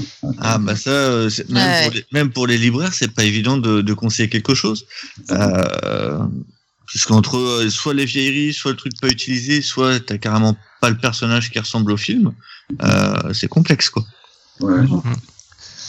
Alors, on avait aussi une question, il me semble que c'est une comics de, de- enfin, des, une question de, de les comics de Jérém qui disait qu'en 16 ans, euh, tu as vu un changement dans la perception du comics, euh, enfin, des- du format comics en France, euh, dans le sens que maintenant, les, les comics, c'est perçu un peu comme une lecture sérieuse et pas forcément destiné euh, uniquement à la jeunesse. Est-ce que c'est des choses que tu perçois également ou, ou non? Pour toi, c'est pour toujours pour tout le monde, Non. etc. Non, à la limite, au contraire presque. C'est-à-dire qu'aujourd'hui, on a quelques efforts sont tentés euh, par, euh, par euh, DC ou Marvel pour ce qui est de leur, de leur gestion des licences super-héros, de, de disposer de titres qui sont soi-disant destinés à un jeune lectorat. Euh, c'est un petit peu ce que fait aujourd'hui Disney en, en filant la licence euh, des auteurs, euh, des, des jeunes, des personnages pour pour développer des, des, des séries destinées aux plus jeunes lecteurs à IDW. Euh, chose sur, euh, sur Star Wars d'ailleurs. Euh, DC Comics le fait un petit peu, ou le faisait un petit peu avec quelques, titres qui sont un peu plus destinés à un lectorat jeune. Alors c'est parfois, là en ce moment ils sont à fond sur le lectorat euh, féminin. quoi. C'est le, c'est le truc en ce moment, il faut absolument développer ça. Donc ils font des, des, euh, des, BD spécialement pour les jeunes filles, c'est bien. Je pense qu'on est en train d'un petit peu de vouloir copier aux États-Unis euh, la segmentation qui peut exister dans, dans les mangas au, au Japon. Ouais. Euh, je suis pas, je, sais pas quoi en penser. Je, honnêtement, je suis pas, euh, je, je- ne connais pas suffisamment euh, les arcanes euh, là aussi de, de- des éditions américaines euh, au sein des, de ces maisons d'édition là. Euh, bon, a- en fait, tout fonctionne beaucoup sur la licence euh, quand il s'agit de toucher un jeune lectorat. les, les titres qui fonctionnent bien en termes de licence destinés aux jeunes lecteurs sont ceux qui vont retrouver à la télévision. Souvent, Mhm. plus que, plus que l'inverse. hein. Faire émerger un titre jeunesse aujourd'hui euh, en bande dessinée, euh, bonne chance. quoi. J'ai pas l'impression que ça soit très très aisé, très facile. D'ailleurs, euh, sur, le- sur le chat, euh, quelqu'un pose la question qu'est-ce qu'on peut penser de l'arrivée de Kevin Feige justement à la tête de la création de Marvel Comics? Ça sera peut-être euh, l'occasion de voir des ponts justement que Ah, soit entre les films et les comics, ou soit ça sera euh, l'enfer sur terre. Quoi. soit on, perd complètement euh, Marvel en tant qu'éditeur. Ça ne sera plus. euh, je, je, je, je crains que ça soit beaucoup plus effectivement euh, euh, aujourd'hui euh, Marvel en tant que producteur de bande dessinée. Je n'utilise même pas le mot éditeur. Euh, au profit effectivement des licences euh, développées au, cinéma ou à la télévision. Je vais même un peu plus loin. Je pense que je pense que dans l'absolu, euh, Disney n'a plus besoin d'avoir un éditeur maison euh, comme Marvel, euh, de la même manière que Warner n'a pas forcément besoin d'un éditeur euh, comme comme DC. Ça leur coûte de l'argent. Il faut juste savoir que dans les comptes de Disney, euh, la seule branche qui perd de l'argent, c'est celle de l'édition Marvel. Quoi. Mm. Bon, c'est dit long hein, sur euh, les choix qui peuvent être faits à terme euh, par par les gens qui vont gérer sa- ces corporations. Qu'est-ce qui empêche aujourd'hui euh, Disney, euh, pour développer des séries télé, des films ou des jeux vidéo, d'embaucher quelques scénaristes bien sentis qui vont euh, faire le, un travail de développement scénaristique euh, au profit du cinéma, de la télévision ou des jeux vidéo, et puis euh, quelques bons dessinateurs qui vont faire du board pour destiner au cinéma. Ouais, euh, là, là, on rentre dans la partie dépressive. Là, tu me fais un peu peur. ouais. Enfin, moi, moi, moi, pour moi, c'est toujours été. euh, ils ont toujours gardé parce que c'est c'est une histoire d'Otero, quoi. T'as un petit univers qui vit où ils peuvent piquer des idées à tout moment. Mhm. Donc, en fin de compte, ça reste le terreau pour les films. Euh, Ah mais ça fait pas si longtemps que ça que Disney a racheté Marvel si tu Oui, regardes oui, ça à, fait à- pas- à grande échelle et qui te dit que euh, dans, dans maintenant que les films sont bien implantés, qui te dit qu'effectivement euh, Disney euh, euh, bah en fait euh, va juste se dire qu'elle a pas besoin de Marvel sur le long terme et que par exemple c'est plus simple de payer IW euh, que d'avoir une structure euh, interne. Ah oui, tu vois ça comme ça. Bien sûr. Oui, oui, oui. Non, mais je, je- Mm. je l'entendais par la mort de Marvel en comics, mais ok, ouais. Tu Bah oui, mais du coup, ça serait la mort de Mar- Oui, mais ça serait la mort de Marvel quand même. Marvel n'existerait plus. Oui, oui. Mm, mm. Oui, mais bon, c'est c'est- ça, ne signifierait pas la fin de t- toutes les publications en tant que telles.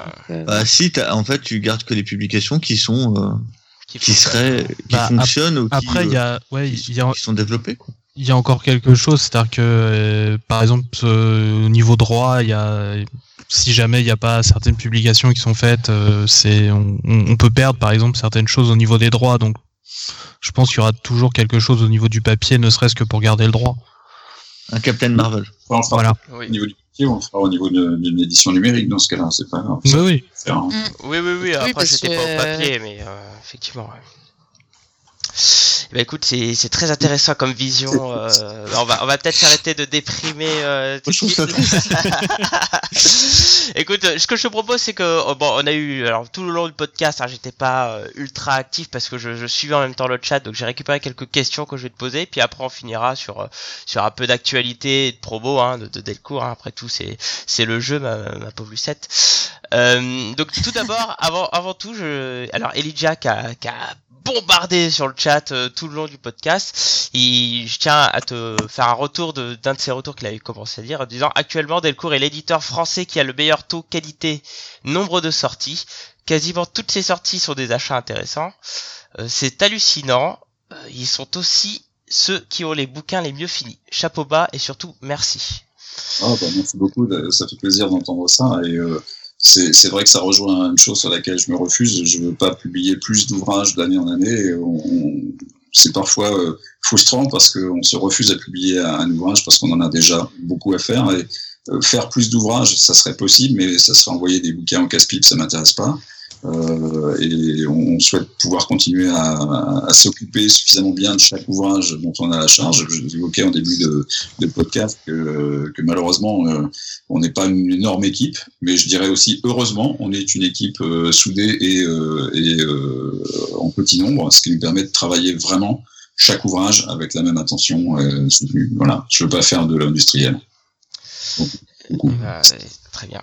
D'ailleurs, je, je glisserai un mot en conclusion euh, parce que je pense qu'on est tous ici présents à avoir une très bonne opinion de Delcourt Comics, mais on en parlera plutôt à la fin.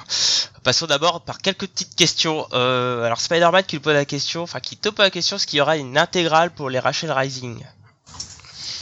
Oui, à terme, bien sûr qu'il y en aura une. Euh, ça semble assez évident compte tenu de la manière dont on. euh, je, je détourne pas les questions et je réponds pas du tout de manière euh, politique hein, là-dessus. oui, hein. oui, oui, t'inquiète pas.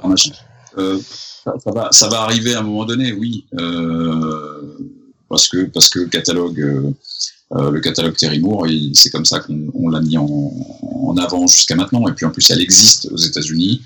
Bon, bien sûr qu'elle arrivera, oui, oui. J'ai pas, j'ai pas de date à donner pour l'instant. C'est pas, c'est pas prévu, c'est pas dans les priorités. Alors, on, on nous pose aussi des, des questions sur euh, quelles seront les prochaines sorties du Hellboyverse. Est-ce qu'il y aura aussi des intégrales pour la série Invincible? Je suppose que Ah, oui pour la dernière. Sur le Hellboyverse, moi, la- ma question est est-ce qu'il va y avoir des suites? Puisque il me semblait que Mike Mignola a arrêté le, le Hellboyverse. Oui, pas oui. réellement, parce qu'il y a, il y a toujours euh, autant de, de choses programmées sur euh, oui, il y a toujours des choses. Boy et BPRD. Euh, il y a par ailleurs euh, des, pas mal de one-shots qui, euh, qui continuent à être publiés régulièrement. Là, on attend un nouveau Adam News d'ailleurs en, en one-shot. Ah, ben oui, c'est vrai ça. Mais euh, BPRD, c'est pas censé se finir avec la série euh, en cours actuellement? Si, si. Hellboy et BPRD Ouais, ouais, BPR... Non, non, non, BPRD euh, s'est arrêté avec euh, avec, avec le retour de Hellboy. euh, oui, avec le retour de Hellboy dans, euh, dans une série qui en français s'appelle Un mal bien connu. Le premier tome est paru, le deuxième arrive en tout début de l'année 2020. Mm. Voilà. Donc, euh, non, mais après que BPRD s'arrête, oui. Euh, en revanche, l'univers Hellboy, il y a encore des choses à, à venir et de belles choses à venir. Donc, euh, Ah bon, bah tant mieux. Alors, euh, et Oui. aussi, on l'a connu jusqu'à maintenant, c'est tout. Voilà. Alors, on parlait aussi euh, ce qu'il y aurait des intégrales pour Invincible et j'ai envie de dire oui. tu peux pas dire non. Je- je- Ah, c'est comme ça. je- ah oui, je te force à dire oui, euh, Thierry. euh.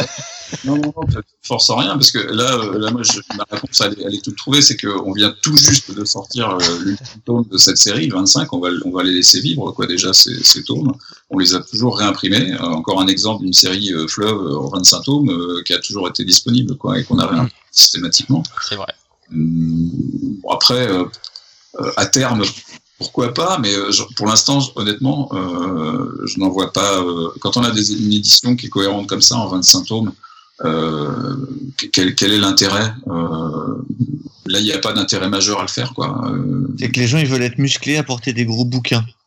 Ah oui, mais après, c'est- bien beau. Oui, il y a une vraie tendance aujourd'hui à vouloir effectivement faire ça. Mais très, très honnêtement, euh, si ça doit avoir un intérêt, c'est à un moment donné parce que plusieurs tomes deviennent euh, sont épuisés, indisponibles et qu'on choisit de ne pas les réimprimer, peut-être parce qu'ils rencontrent pas le euh, plus le succès commercial qu'ils devraient. Et puis peut-être parce qu'on commence à toucher une nouvelle génération. Donc on parle de plusieurs années là, où on parle peut-être de, de, de l'impact que pourrait avoir euh, le film de, de Seth Rogen ou, euh, ou la, la série euh, animée qui est annoncée sur Invincible, puisqu'on a huit fois une heure de dessins animés qui sont en préparation. Euh, donc pourquoi pas à, à cette occasion-là, mais alors c'est absolument pas, absolument pas à l'ordre du jour, quoi. Pas du tout au programme 2000, ni même 2021 pour l'instant. J'aime ces réponses. Euh, très bien. Alors, une, une autre question d'Elijah qui, qui dit qu'à propos des auteurs à visite en France, Delcourt ressort quasiment tout Mignola. Est-ce qu'on peut espérer le voir dans l'Hexagone? Alors, faut savoir qu'il était à Monaco hein, il, y a, il y a pas longtemps. Il est déjà venu en plus. dernière. Il est venu, à Angou- il est venu à Angoulême une année. Moi, je l'ai eu, je l'ai vu. Il a fait une masterclass. Ouais, il, a fait- il est venu il y a 12 ans, effectivement. Waouh, ça va. Il y a- il pas longtemps, es vieux, au passage. Euh, la question c'est est-ce qu'il viendra via Delcourt Je pensais surtout ça la question. Oui. Ouais, ouais. Alors, euh, il est venu, il est venu une année d'ailleurs où il y avait une tempête de neige, des congères. Enfin, c'était Ouais. sur, sur les lignes de, de train, c'était terrible. Euh, euh, oui, bien sûr, oui, ça va. Il en est question. Euh, sauf que Mike, eh ben, il voyage pas euh, autrement qu'en business, donc faut trouver euh, les, les il voyage avec son épouse et il faut trouver, faut trouver les, les appuis financiers aussi pour pouvoir le faire venir parce qu'aujourd'hui, Il fait un Ulule, ça, ça marchera.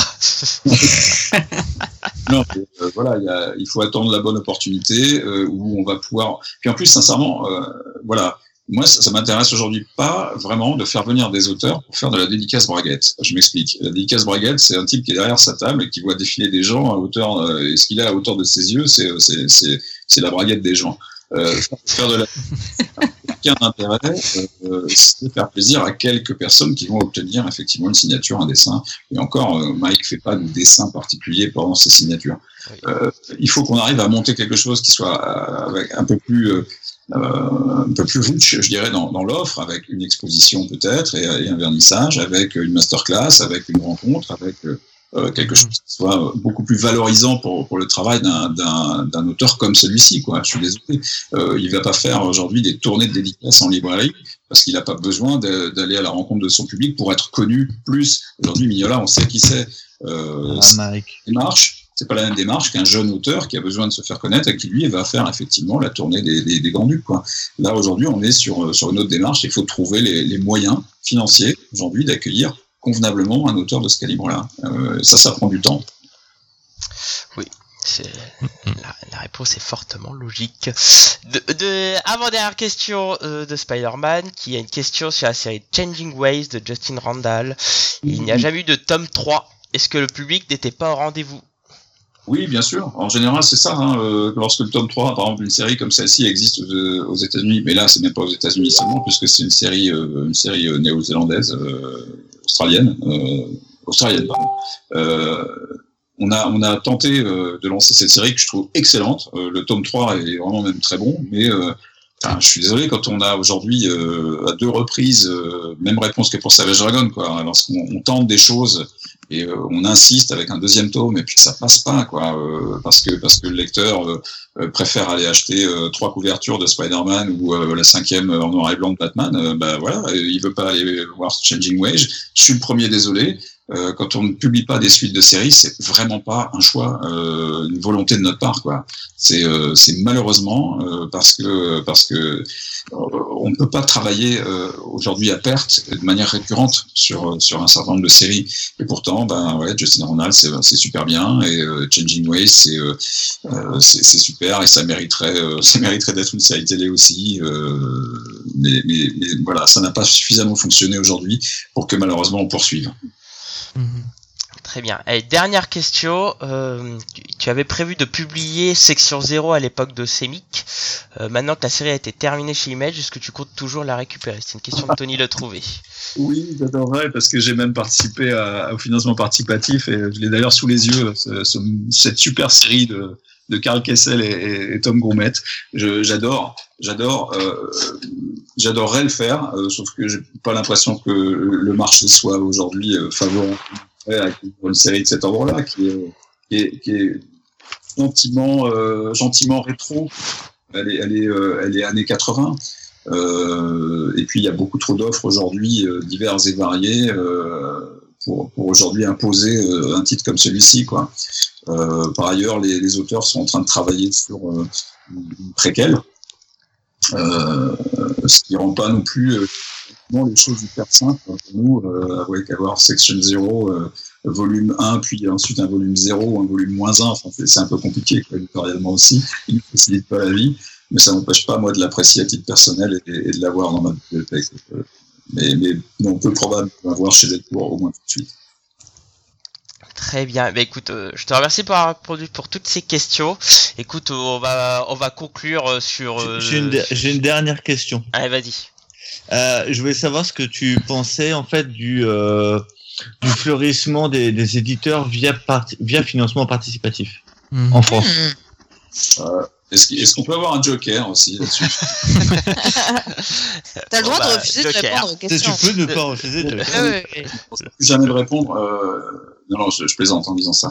Euh, je considère que euh, le financement participatif convient euh, pour des, projets one shot. Quand on est destiné à faire de la micro-édition avec un projet bien bien particulier. Lorsque l'on fait, lorsqu'on fait appel de manière systématique à ça pour faire vivre sa maison d'édition, c'est qu'on on remplit pas le contrat que, que passe normalement euh, un éditeur, euh, à savoir euh, un contrat qui est basé sur le risque euh, de, de, de, de ce qu'est l'édition. Euh, et le risque, bah, il est, euh, il est de, de se planter grosso modo une fois sur deux. Un, un bon éditeur euh, est souvent quelqu'un qui a raison dans 51% des cas. Euh, Mhm. D'accord. on a le droit de se planter, et on a, on a surtout le, le devoir de, de réussir son coup dans 51% des cas pour continuer à, à être publié. Je trouve que c'est un peu facile euh, de, de, faire porter au, euh, au, lecteur final euh, tout, tout le poids en fait de, de ça. Alors il y a, des, choses qui qui sont bien, hein, qui, existent par ce biais-là et qui, ne trouveraient probablement pas leur, leur public par la voie traditionnelle. Moi, je dois avouer que je, suis assez dubitatif. Ça m'empêche pas de, participer à bon nombre de, de, financements participatifs sur des projets, que ce soit aux États-Unis ou autres.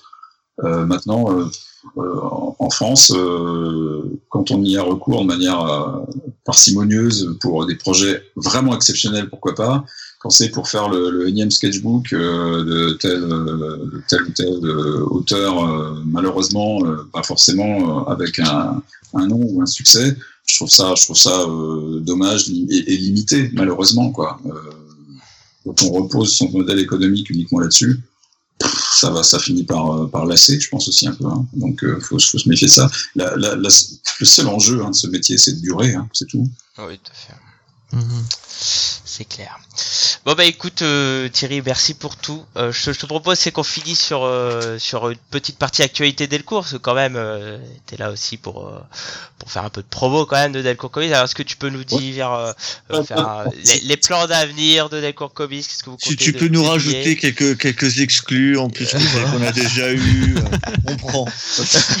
Les gars gourmands, tu sais. On va pas se gêner, euh, effectivement. euh, pour ce qui est de, allez, tiens, on va parler de, de- on va faire en deux, en deux, en deux temps, si vous voulez bien. Il y a la fin 2019 déjà, euh, bien entamé.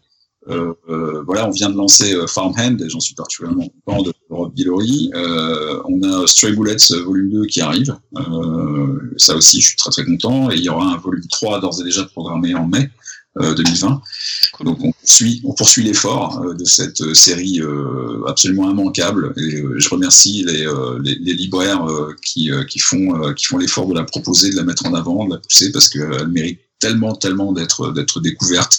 Euh, voilà, au même titre que Stray Bullets 2, on a, on a SIP, Strangers in Paradise Volume 4 qui arrive. Euh, j'ai déjà évoqué euh, Walking Dead, euh, j'en parle pas plus que ça. Star Wars Nouvelle Aventure, là avec l'album de, de Pierrick Collinet et Elsa Chartier aussi. non, je voudrais juste en fin d'année mentionner aussi la sortie du tome 1 de October Faction, euh, qui est une série euh, écrite par euh, Steve Niles et dessinée par Damien Worm, et qui va par ailleurs devenir une, une série chez, sur, sur, Netflix. C'est un petit peu la, la famille Adams pour adultes sous crack, voilà, pour faire ok. Mais peur. C'est à la fois rôle prenant avec des personnages très très attachants. Il y a ce côté décalé effectivement du de, de, de, de, la famille Adams, un petit peu associé à une famille dysfonctionnelle qui est constituée de, chasseurs de vampires et de monstres. Euh, et puis le, dessin de Damien, Worm euh, bah, rejoint, rappelle un petit peu celui de Ben Temple Smith, qui est un des, de mes auteurs chouchous aussi. Euh, donc vraiment à découvrir. Euh, Taylor Faction tome 1 là en novembre et un tome 2 c'est déjà prévu en mai je crois. Ah bah écoute le sujet fait que je pense que je l'offrirai à Noël pour ma femme. Ça... Ah, Très bien. Euh, après, euh, bah, voilà, 2020, euh, bah, ça commence par une grosse, grosse actualité en, janvier. je reviens pas sur la, la de, de, Kirkman à, Angoulême, mais ça sera l'occasion de sortir l'ultime volume de Walking Dead, le tome 33, intitulé Épilogue, étonnamment.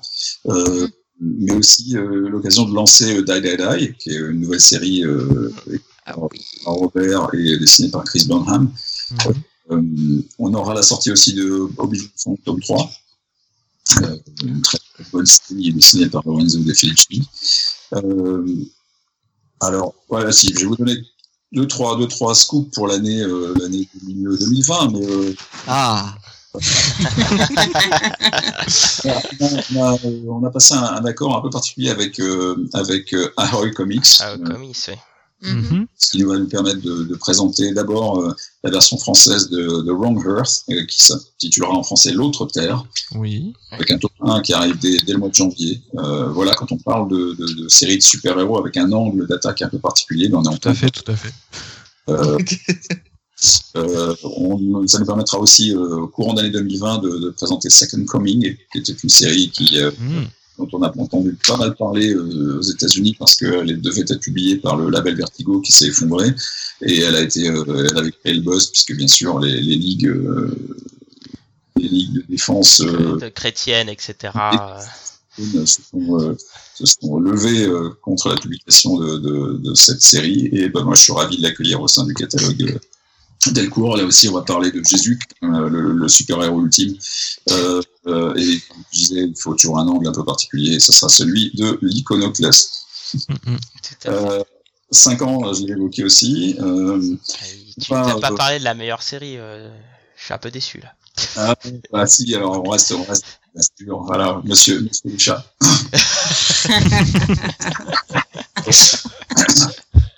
Eh bien, milieu d'année, euh, on aura le plaisir d'accueillir euh, cette série euh, qui s'appelle Captain Ginger. Et, qui est un petit peu Star Trek, Star Trek avec des chats, voilà.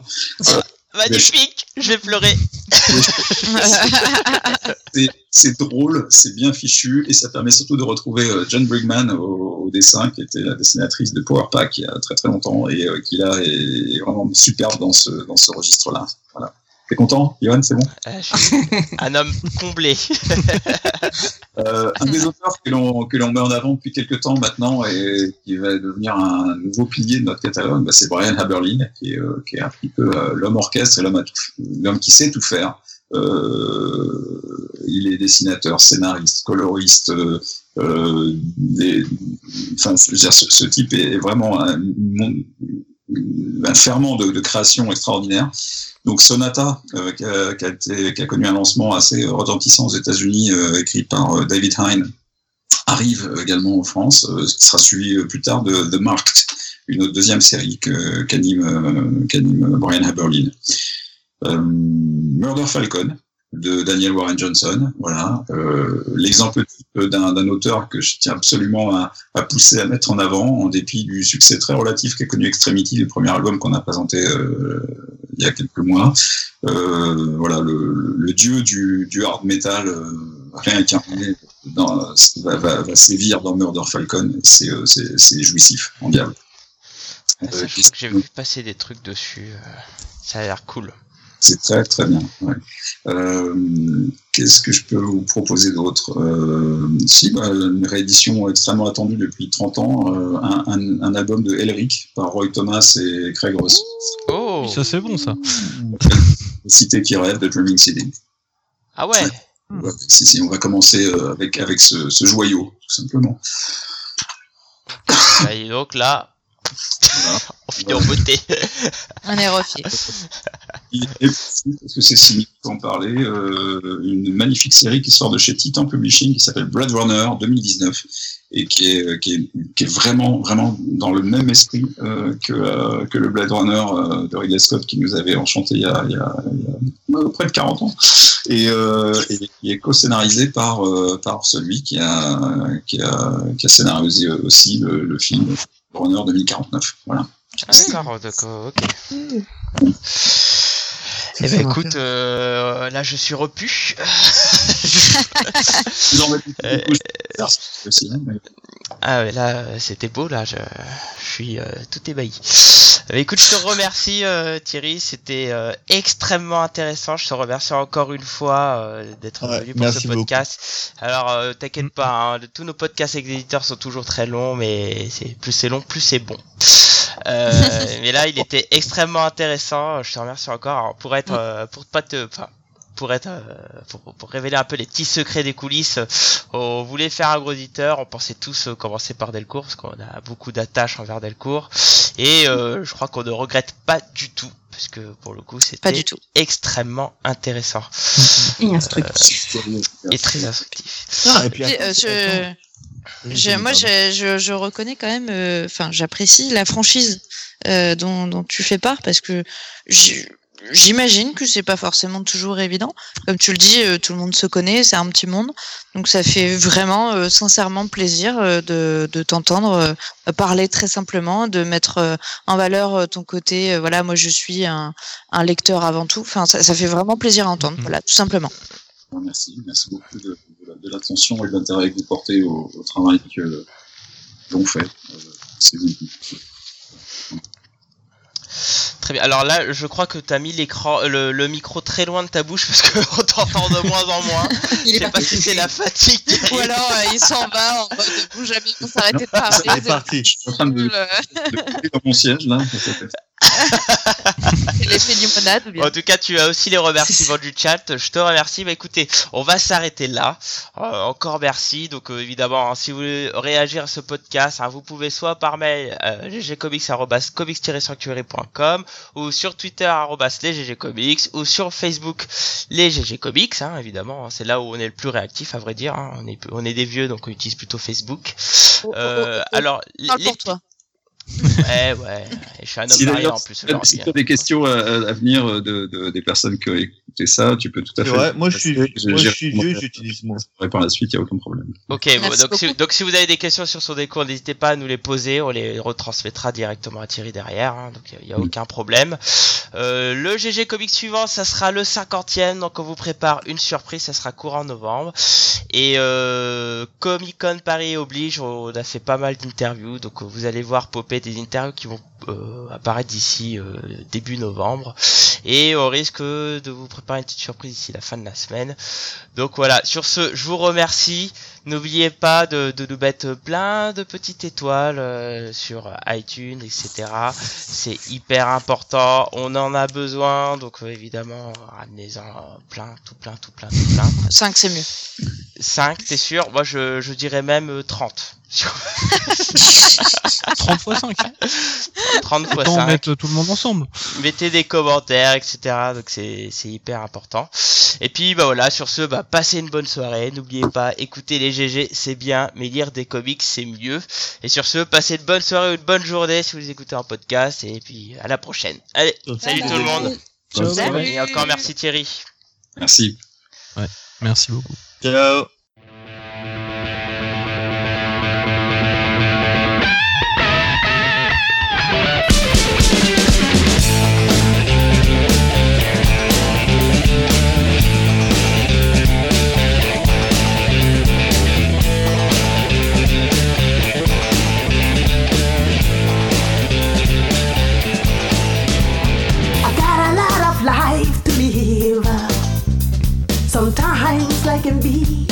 I need to satisfy my soul. I've got a feel empty hole. A change has got to come, baby. For my whole world will be down. It was that very